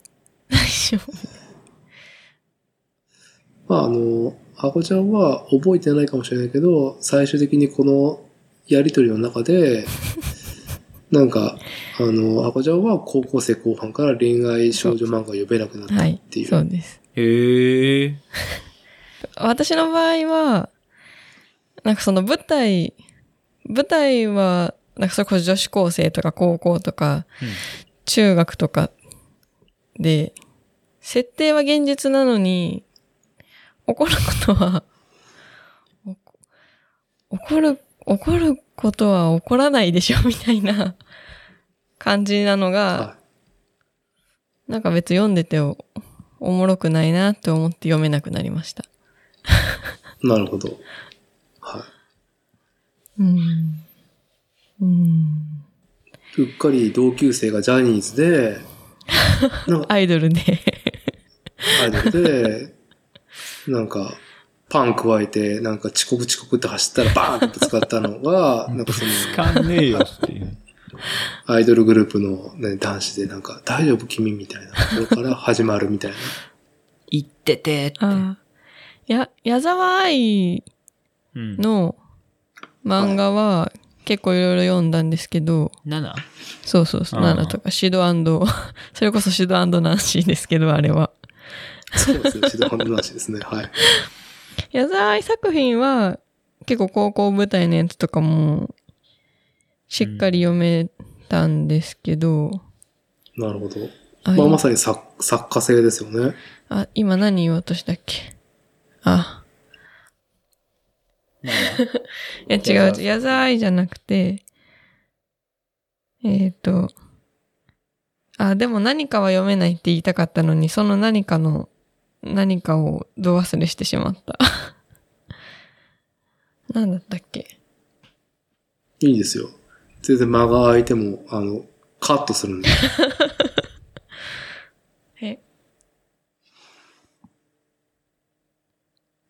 何かを挟まれて忘れちゃった。全然思い出せない。なんだろう。矢沢愛とは関係ない。あ、ち、違う作者の？矢沢愛は読めるけど、ああ、花より団子とか、花より団子ドラマは見てたけど、漫画は全然読もうと思えなかったですね。ああ、なるほど。いや、っていうのは今ふと思い、ふと、ふとっていうには時間かかりましたけど、ふと思い浮かんだ例では、マーガレット。うん。あと高校の時クラスでなんか流行っ、恋愛漫画が流行ったけど、それの回し読みには特に参加しなかったなとか。ああ、彼女たちのグルーヴ感に私ちょっと、あの、入れないなっていう。あれ、あの、何の漫画だったんだっけな忘れちゃったけど。高校の最初ぐらいは自分でも買ってたと思うんですけど、少女漫画を。少女漫画に夢を抱けれたと。あそうですね。夢、うん、なぜか途中から抱けなくなりましたね。いいですね。その、それだけでも、なんか女子高生ものの、なんか物語が描けるよね。うん。確かに。そうかもしれない。なるほど。じゃあ、漫画の話は今日はどうでしょうか？これぐらいで、あ、まだありますか？いいですよ。伊達さんがあの、あげてた、うんあげてたんですけど、あの、ジェネリックロマンス読まれました。ああ、私あれは、無料でやってるっていうやつ、はい全部読んじゃって、こそれ以降は読んでないんですけど、あこ、ちらですね。はい。実物があるのが、すごい。え、ちなみにそれは、奥さんと伊達さんどちらが買われたんですか？いやもう、漫画の購買はほぼ8割は妻です よ。うんん。僕はあの追ってる作品少ないんで。うん。だから、これのね、あの、ん？眉月純で合ってるのかな？恋や雨上がりのようにが終わって、それが始まったんですか、これが始まって。まあね、一巻をね、まあなんかね、僕的にはスルスル読めないなっていう。おじさんにはちょっとなんか。うん、独身だったら多分スルスル読んでたと思うけど、うんうん。うん。あ、私そろそろ読んじゃいました。いや、はい。いや、良さはわかるし、まあ、多分この人の漫画だから、今4巻まで出てるけど、はい。ねいろんなちょっとね、あの、奇妙な伏線があるからさ、そうですね。そこからなんか加速するんではなかろうかっていうんだけど、うん。恋は雨上がりのようにの方も読まれてるんですか？私そっちは読んでないんですけど。で、パラッと読んだだけで、やっぱね、初老にはね、やっぱね、恋はね、縁遠きものっていうかね、やっぱね、恋に乗っかれねえっていうのがあるんですよ。うんうんうんもう、うんうんね。しないよ不倫しないけど、うんうんその不倫しちゃうかもしれないみたいな緊張感の方がよっぽど物語としては興味がやっぱ出るね。うーん。それ、それってある意味、性的表現のないエロ漫画と被ります？それは被らない。かぶるかな？ああ。かぶる、そう、微妙な位置ですね。うんはうんうんい。うん。でもね、恋が始まるかもしれないっていうところを楽しめないっていうのが。もう、おじさん恋ないもんっていうね。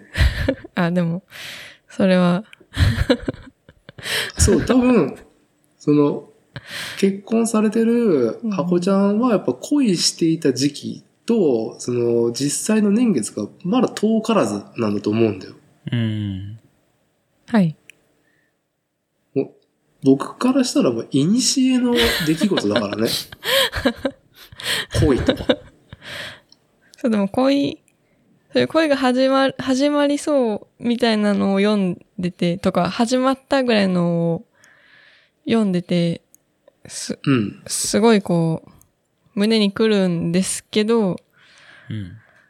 あ、もう自分にはないことだなって思って楽しみつつ、ちょっとこう、寂しくなるというか、うん。なるほど。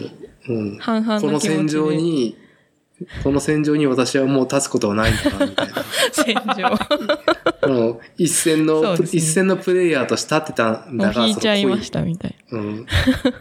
うん恋の CL1 で、ね、本当に。恋の CL は。本当に私があそこの本当にトップという栄光に輝くんだって、なんかむしゃらになってるというか、まあなんか、そこをいつも見てたんだけど、今はもうね、その CL、恋の CL1 のコーステープの外でなんか、応援してる側なんでも。そう、話聞くよ、つって。ね、そういうのもね、ないんでね。はい。やっぱりどうしても身近なね、もの、ことにしか心が動かないっていうところがあって、やっぱね、その、まあ、最近だと、新エヴァンゲリオン劇場版で、うん。まあ、ネタバレないですよ。リスナーの皆さん、安心してください。ずーっとこれは普遍的にエヴァであることなんですけど、玄道が、ね、シンジ君のお父さん玄道が、あの、お母さんが、あの、実験事故で、なんか、エヴァに吸収されてしまったところに立ち会ったのが3歳なんだよ。うん、うん、うん。そうですね。で、あの一件があって、その、碇玄道は、シンジからすげえ距離を取って、あの、もう、関わりを一体立つんだけど、うん。今はね、自分の子が3歳なのね。おー。めちゃくちゃ可愛いわけですよ。うん、うん。もう、玄道お前クソだなっていう。そういう憤りは、身近な感情ね。こう、こういうその親子とか子供っていうのはやっぱ今僕にとって身近なうん感情であるんだけど、恋は遠いね。うん。恋は遠いわ。コッシーは恋は近いですかまだ。恋コンテンツは。恋コンテンツ。もう忘れて久しいです。恋コンテンツ、恋コンテンツを追ってたことある。そのアニメとかで？アニメとか漫画とか。いやー、見ないなぁもっと、自分の脳みそとか精神世界とかの話の方が好きかね。なるほど。まああんまり得意じゃないしね。その人の裏を書いたりとか、その暗黙の了解を理解したりとかがそんなに得意じゃないから、なんかこう、文脈的に理解ができひんことの方が多いから、まあ好き好んでは読まんわな、みたいな。ていうか、恋物語的なもので流行ったアニメとかってありましたっけなんか。パッと思い浮かばんないけどな。恋も、まあ、最近だと君の名じゃないですか？あー、見てないなああ。あれって恋愛アニメになるんですね。恋愛 SF じゃないですかね、あれは。あの人の一応作品全然見ないね、そういえば。私たちう。んねまあね。はい。作家性が強いですからね。ちなみにコッシーはさ、あのー鈴宮春日の憂鬱は見てたわけでしょ？見ました見ました。まあ、ローカルなんでっていう理由ですけど。あの、尼崎が舞台だっていう。えー、西宮？あ、西宮だ。そうっす。あの、あれさ、ある意味さ、ハーレムシステムだと思うんですよ。ハーレムシステムですね。はい。あのーまあ、定番ですよね。はい。こう、男子一人に周りになぜか、ふとなんかこう、女の子が、可愛い女の子が、こう、ポツポツとイベントで、こう訪れては、その女の子に囲まれてるっていう状況、うんうんうんうんありますよね。あれにコッシーはなんかもう、あ、私服だわっていう感覚はある？いや、あのね、それがなかったんで、春日を一回とりあえず通しで見て、もう一回見ようと思えんかったんかもしれない。あ、ねも、シュタインズゲートもハーレムシステムですよね、基本的に。そう、下着は、もう、ある意味、えっ、と、ゲームの原作で言ったら、それぞれのキャラクターにルートがあるぐらいだから、うーん。アドベンチャーゲームで。まあさ、ね、京馬がさ、あの、主人公は、まあ、ギャルに囲まれてるけど、そうですね。まあ、やっぱ彼が抱える苦悩が重すぎて、うん。そっちの方がやっぱ男心に刺さるっていういや、ところがある。そうそう。だか、ら見れたかもしんなくて、その、例えばその、クリスとのやりとりとか、えーっと、まあ、てかその他との、他のキャラクターとのそのそれぞれのやりとりはそれはそれで面白いけど、別にハーレムシステムやからおもろいっていうのはないかな。まあ春日は、なんか、うーん、まあなあ、あの、ストーリー一個ずつある程度完結してるじゃないですか。全部が全部ついつまがってて、全部回収するっていう話でもないから、うんうん。まあまあ、もう一回見んでもいいかな、みたいな。家、まあ家から各5分ぐらいのところは、あのー再現されてましたけど、5分というか3分ぐらいのところも、アニメで出てきましたけど、それなりどんなシーンだったの？魚釣り大会？わあ、ぼんやりだな。ハゼ釣り大会ちゃうかな？はもううちのめちゃくちゃ近所の駅で毎年やってたんですよ、昔。とか、そういうイベントがあったのね。あとなんかあの、梅田に車でこう、あの、高速乗っていくシーンがあって、ほその乗り口がもう家から超近所。ああ、うんみたいなとか。まあまあまあまあ、そういうのはあったけど別に、まあまあ、京アニすげえなぐらいですよね。まあ、アニメはね。う。はい。まあちょっとだいぶ話が脱線しましたが、あの、箱さんの A パートをこれで一旦切って、コッシーの B パートに行く前に何かありますか？大丈夫です。いいですか？まあ、はい。月一のふご夫婦ということで、また、あの、ネタを溜め込んでいただければと思います。徐々貯めておきます。はい。ジョジョで、ぜひ、本当に、うん、カタルシスがすごく右肩上がり なのと、本当に芸術性が出てくるのが4部だと思いますんで、はい。まあ、みんなもジョジョ見てねっていうところで、はい。B パート。まあちょっと B パートに行くところが A パートで、まあちょっと、ついつい盛り上がってしまって、いい今日の尺的に押してしまったんで、まあ多分、もう本当に、えーっと、B パートは続いて、えー、コッシー、えー、越山さんに、波動の話を伺うっていう、えーところですけども、多分すごい尺になりそうなんで、うん。えーっと、どうだろう。今回はちょっと導入として波動の、なんか、波動を身近に感じられる。俺、こういうところに波動の入り口感じたんだよね、みたいなことを話してもらって、まあちょっと、コッシーには波動サーガをですね、はいはいえー続けてもらって、次回、えーっと、本格的にそのロジックを披露してもらおうっていう、えーちょっと考えなんですけども、波動、ね。どういうところで触りを話せばいいのかな、波動について。出会いとかなの？それは。えっとね、どんな話しようかな？出会い気になる。は、波動と出会いの話ね。いや、それも結構ね、話のオチに通じるところもあるんで、まあ一個、うん。あ、そういやなって今思った話をすると、はいあの、波動の話しましょうっつって、ダーティーから、あの、自律神経オカルトの話から、まあ、波動の話したいよねっていうところで、はい。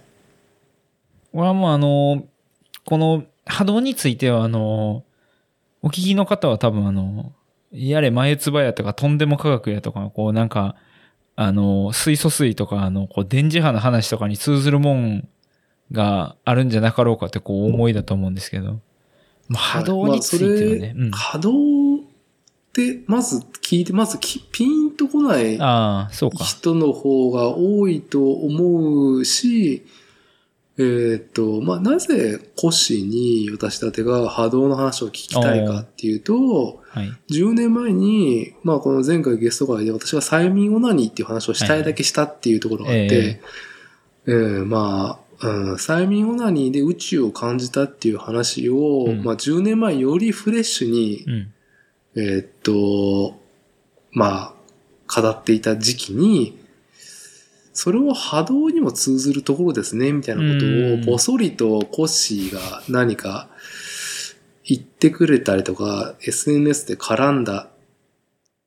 時から、あの、しっかり腰を据えて波動の話をね、ちょっと伺ってないっていうのがあって、せっかく私もこの音声コンテンツ、ポッドキャストを始めたっていうところで、非常に有意義なあの話が伺えるんではなかろうかと思いまして、えーあの、波動の話をコッシーに、えーっと、いかなるものかと振ってるところで、今日はちょっと触りで、まあ、波動、波動とはざっくりなん、なんと形容すればいいんですか？ほんわかでいいんですけど。バイブスっすね。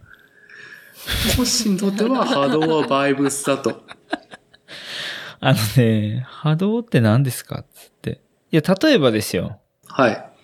ダーティーと今この僕が、もう、ものすごい昔に出会って、で、ここまで縁が続いてこうやってこう、話をしていたりとかって、うん。まあ確かにその、伊達さんがじゃあ、ポッドキャストを始める、まあ、ゆえんというか、もうあったと思うんですけど、別に全部その仕組んでそうしてるわけじゃないと思うんですよね。ある程度その話の流れだったりとか、こう自然の流れに任して、こうなってこう着地してる。で、そこにその、あの、じゃあ誰が喋れるかなっつった時に、あの、俺は多分お会いしたことないですよね、まこっちさんって。会ったことまあ、こっちとは、会ったことないとう、思うんん。現場は一緒だったかもしれないけど、うんそんなに会ったりとか喋ったりはしてないかもしれない。とか、うん。あの、しんくんとか、うん。まあ、もしくはまあ、たまたま呼んでもらって僕が喋ったりとか、で、別にその、全部その、脚本があったわけじゃなくて、なんとなく自然の流れでそういう風に引き寄せられてる感じだと思うんですよね。はで、なんかその、あ、おそらくこの人やったら大丈夫やろうなとか、そういうこう、通ずるものってまあ、あるじゃないですか、お互いに。い。まあ、今の話で言うと、まあ、その、越山夫妻とだったら、ポッドキャスト楽しくできるなっていうイメージだし、お互いに楽しくできるなっていうのが、僕自身にイメージができたっていうのが前提にあるね。で、そのイメージは僕らもできたので、あ、これは乗っかるしかないな、みたいな感じだったりとかしてたんですけど、まあ、そういうことって、まあ結構多くの人は感じてると思うんですけど、あんまなんかこう言語化しにくいというか、じゃあなんでそこでその出会って引き寄せて、こういう結果になったかみたいなことって分かりにくいけど、事象は起きてるから、こう男子たるもの、そこに対してその、まあ、あの、理由が欲しかったりとか、もしくはそうなるアルゴリズムが欲しかったりとか、なるほどじゃあ。どうやったらまたこういう面白いことが起きんのかなみたいな、あの、なんて言うんでしょう。その、例例って言うんですかね。あの、まあ、理由とか理屈が欲しいみたいな。まあ、あのーその衝動は、あのー本当に、まあ、再三今日はエヴァの話してるけど、エヴァのゼーレが、それはすべて視界文書に書かれていた通りなのだ。そう視界文獣が欲しいんですよね。はいどんな形であれ。応用が効くやつ。はい。そこに書かれていたことだから、うん。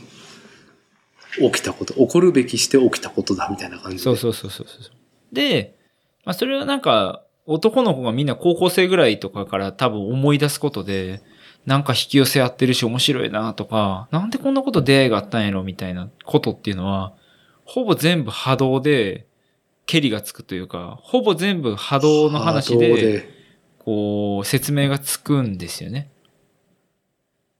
で、まあ、そのアルゴリズムの話をしたいと。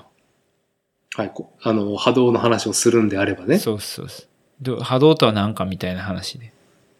で、別に俺は、あの、こっから話をして、あの、波動の、えっと、図が書いた、あの、えっと、キーホルダーを売りたいわけでも、あの、CD を売りたいわけでもないので、あの、お金は一切発生しないので、あの、はい。あの、波動のサブスクに入れっていそうわけでもなくっていう。あの、ほなんか説法を解きたいわけでもないので、はい。別に、あの、あいつうさんくさいなぐらいやったら全然受け入れるんで、あの、全然 OK なんですけど、まあそういう話をしたかったんですけどね。まあちょっと多分尺足りんすぎて、今から喋ると死んでしまうと思うので、あの、やめましょうという話になったんですけど、はい。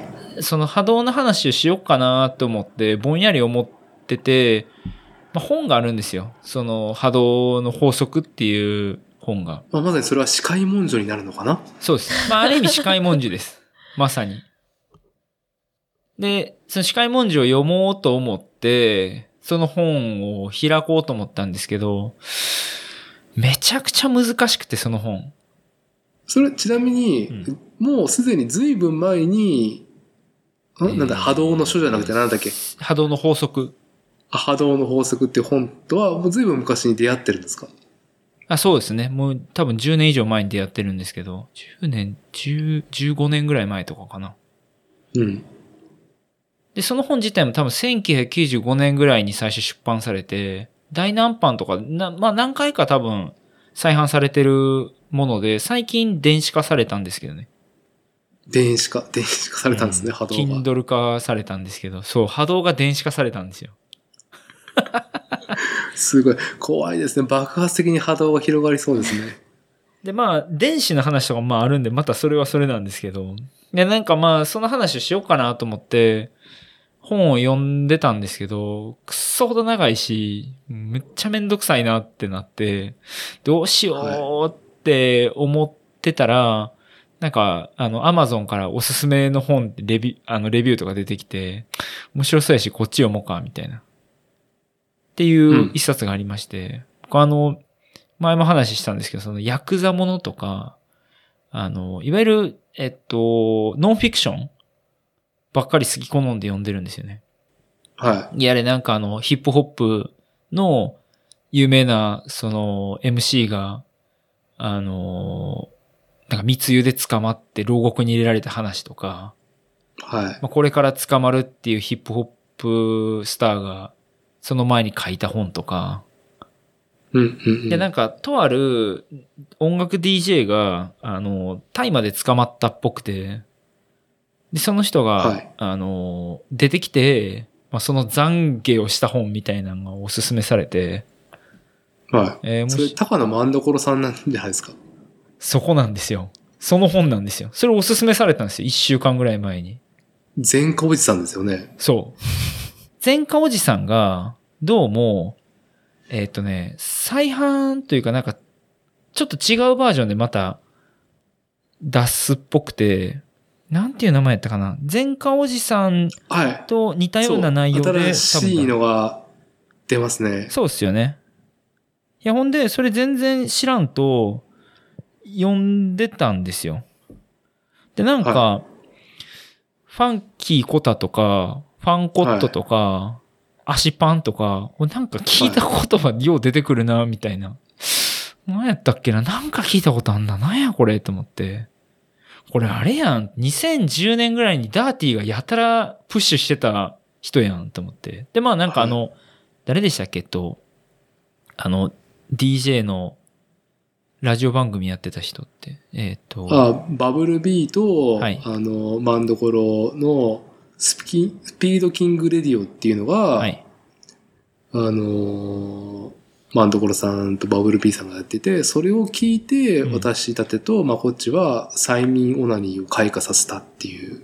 そうでしょ？いや、で、あれ？と思って、まあ、この収録4日前ぐらいですよ。波動の本読まなあかんのに、その本ばっか読んでて、はい。あれ？と思って、足パン食い込みとかって調べたら、ダーティーのブログやっぱ出てきて、はい。はあ、はあ、と思って。まあ、この本って読みました？ちなみに。前科おじさん。千光寺さんはね、まだ途中しか読んでなくて、ううんん、でも次の本を買いたいなと思ってますね。はい。なんかその、多分、そのダーティーが、あの、足パンに引き寄せられたとか、まあそういう文化に、こう引っ張られて、あの時多分、僕は現場で見てたわけじゃないし、全然、なんとなくブログで読んでただけなんで、どういうことが起きてたかもわかんないけど、そのファンコットっていう謎の国の音楽があって、はい。ラジオ文化があって、そこでそのダーティーと、まあ、こっちさんがこう、楽しそうにしてて、その流れが、あの、今この作例に脈々とこう、受け継がれてるというか、絶対それがなかったらまあ多分ないっすよね、おそらく。まこっちと、ポッドキャストっていうのは、うんまあ、揺るぎなく、その、ポッドキャストゆやる上の、うんその、核になる理由だからね。うん。だから、えっと、歌丸さんとかですよね、おそらく。歌丸さんも僕わかんないんですよ、実は。そう言っときながら。うん。いやいや、全然、はい。いいですよ。でもそのマンドコロさんとかも多分、ダーティーのその話の登場人物として、絶対出てくる名前やったから、なんとなく覚えてて、やっぱそうやって、で、今、こう、ここにたどり着いて、やっぱそういうことって、まあ、言ったさっきの話、波動とか、まあ、要はバイブスで引っ張られてる感があって、多分なんかの波長があったから、現場までわざわざ、まあ言ったらめんどくさいけど、そこまで行って、現場を体感して、で、自分もそういうバイブスに高まって、実際にポッドキャストやるまでに至るし、はい。時を経てね。そうですよね。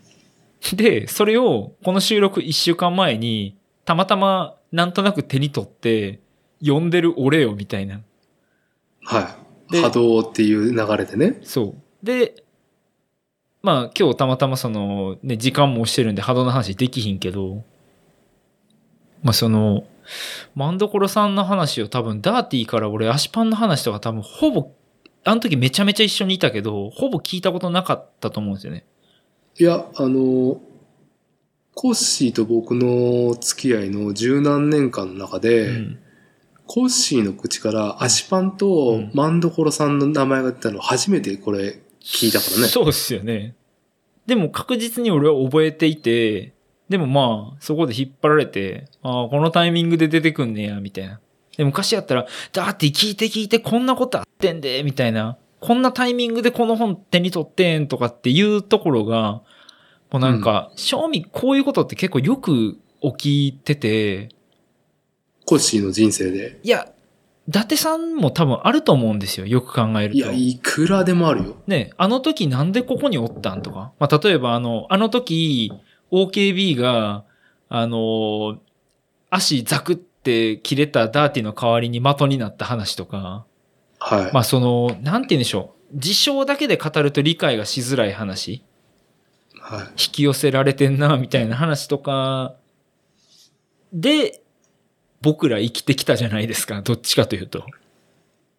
まあ、あの、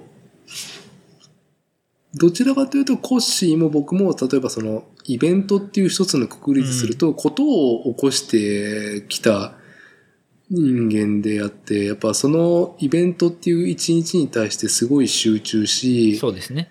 うん、良き日になってほしいっていうふうに、いろんな責任感とうん、その準備をして当日を迎えてう、ん。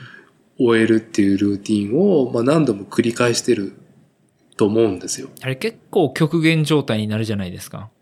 個人としてね。そう。まあ周りには理解されにくいですけど。うん。まあ俺はあの、ね、そんな第1回目の EnjoyBMX の朝にあの、その日清のおませんちに行って全員飲んだくれてベロベロになってもう今日ええんちゃうんって言われたところ全員叩き起こして、ダーティー引っ張り出して車に乗せてあの、完全に飲酒運転でこう、中津川まで行ったのは忘れないですけど。はい。あのー完全に、いや、明日やんないんじゃないの？みたいなっていう、か、勝手なノリになって4時ま、朝4時まで飲んでいて、で、朝やっぱりコッシー来たね、みたいな。マジで来たよ、こいつぐらいの顔されて。マジでぶっ飛ばしたろうかなと思ったんですけど。いや、まあ、その前、その前にコッシーは、あの、ね、彼女がもう家から出てくっていうところで段ボールに荷物を箱詰めされたっていうのを、このイベントでテンパってる。もちろん仕事をしながらイベントの準備をしていた上に、プライベートもテンパってる上に、主要な面々が朝まで飲んでて今日やんのっていう。連絡つかへんみたいなね。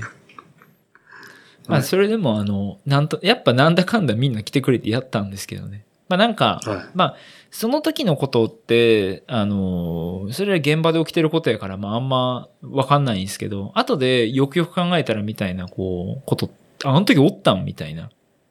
うん。まあ、そういうこととか、まあなんか結構その、なんて言うんでしょう。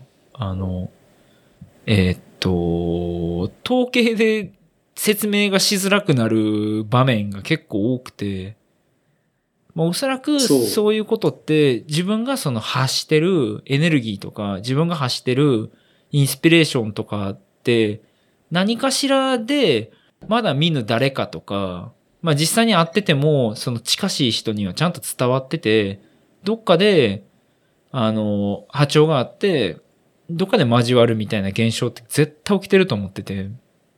はい。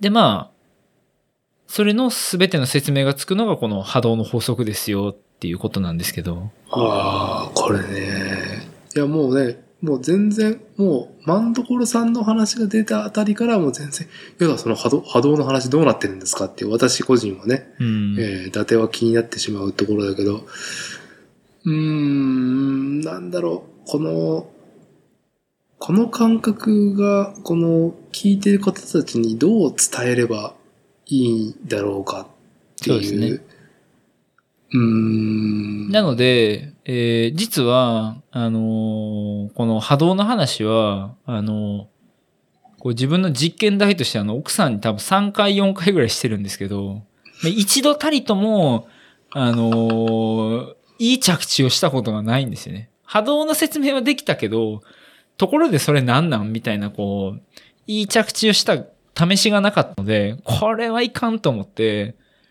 まあそのはいマンドコロさんの本もあの、早々に読み終え、もう一回波動の本読んで、あの、諸説を書く気分で、あの、ちゃんと分解して、あの、段落つけて、あの、今日はその、波動の解説を文字起こししてきました。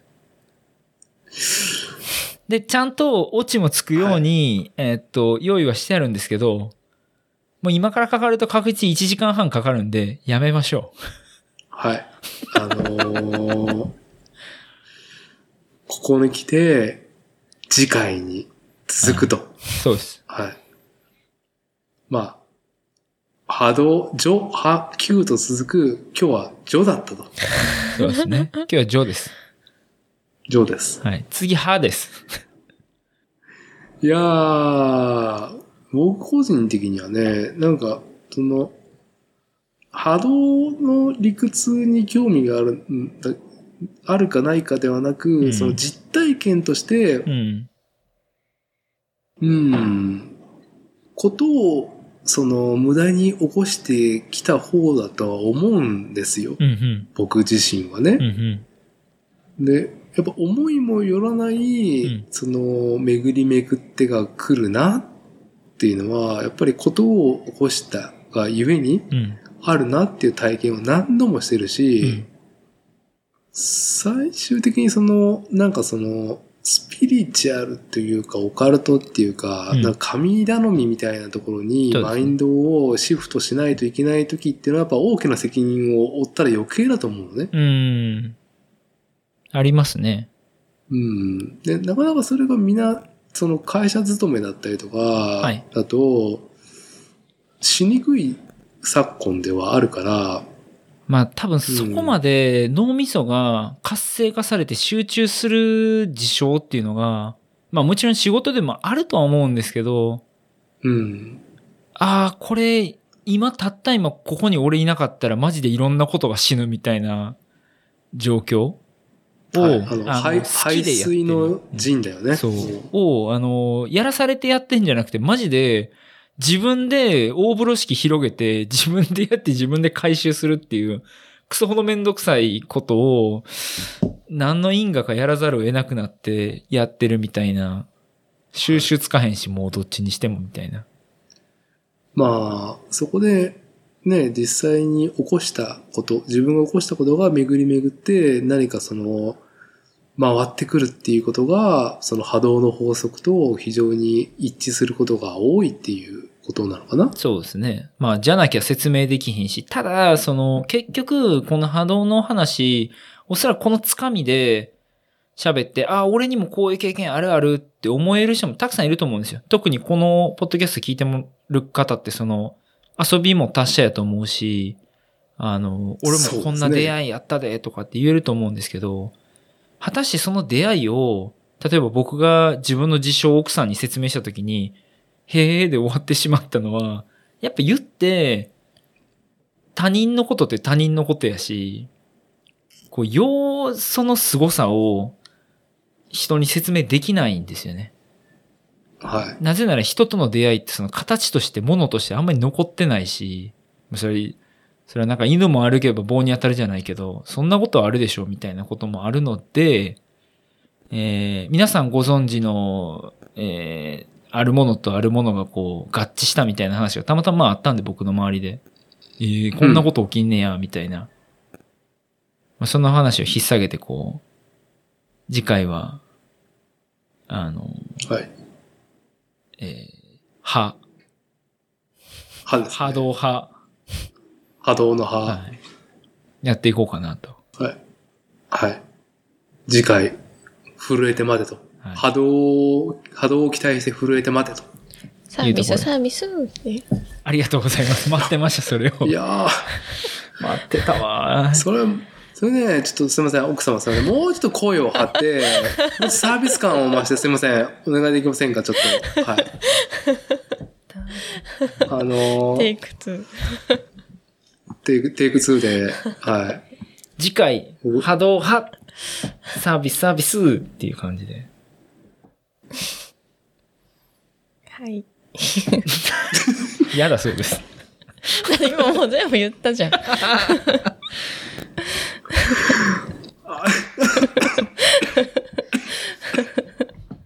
すいません。あー今のハニカミに燃え死ぬとこだったわ。ありがとうございます。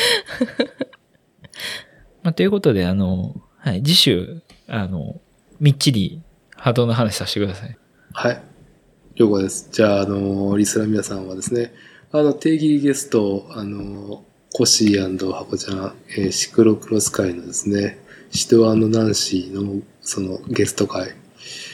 次回はですね、冒頭から波動の話した方が良さそうなので、そうしますが、よろしくお願いします。あのー、ハコちゃん的には、はい。なんか、波動に対して、なんかどんな所感があるんですか？多分、ほんわりとしか受け取ってないんで、ほんわりとした返ししかないんだろうなと思うけど。そう、ほんわりですね。一応、一応結構、え？だいぶ前にすす、進められてっていうか、波動の法則、これね。はわ、わかりや、なんて言って進められたか忘れましたけど、一冊は本読みましたよ、私。あ、監督したわけですね。まあ、まあどうでした？いや、もうあんまり覚えてないけど、中身は。ああうんいろんな論文をね、やっぱりその、大学院修士課程を経て、今ね、あの、大学の助手をやってる方なんで、いろんな論文、文献を手にする中、そんな方がね、あの、波動の法則を手にして何を感じたかっていうと、あまり覚えてないっていう。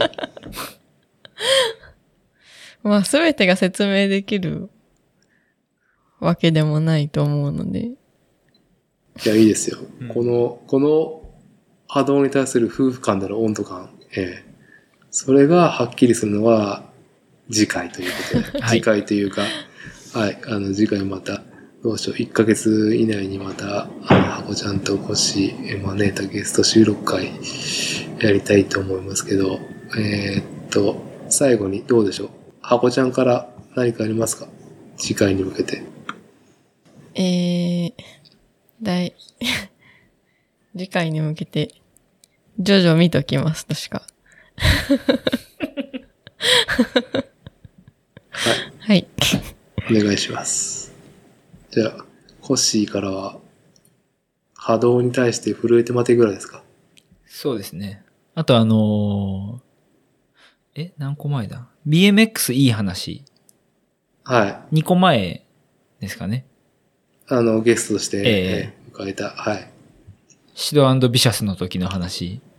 はあのーどうもあの、別に僕があの、参加させてもらってるポッドキャストからあの、流れて、聞きましたっていう声を、たくさんいただいて、震えました。い。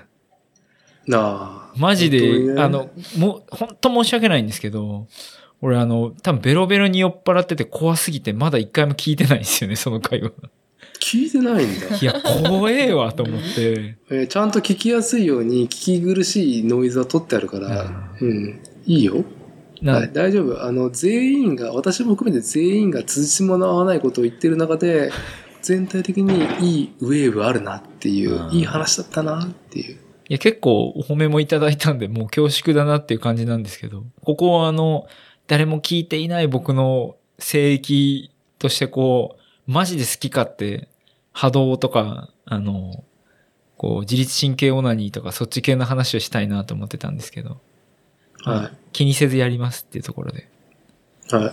あのーいい意味でっていうか、ある意味、えーこのポッドキャスト番組主催の私だけがですね、まあちょっと、広いレンジでやらさせていただいてるんで、はい。他では話せないことをですね、話していただければと思いますっていうところで、はい。はい。はい。じゃあですね、えー今回はあ改めて定期ゲストとして迎えております、えー、越山夫妻、コッシーとハコちゃん、えー参加ありがとうございました。また1ヶ月以内に収録しましょう。よろしくお願いします。あはーい。ありがとうありございます。がとうございました。ありがとうございましりがとうた。ございます。「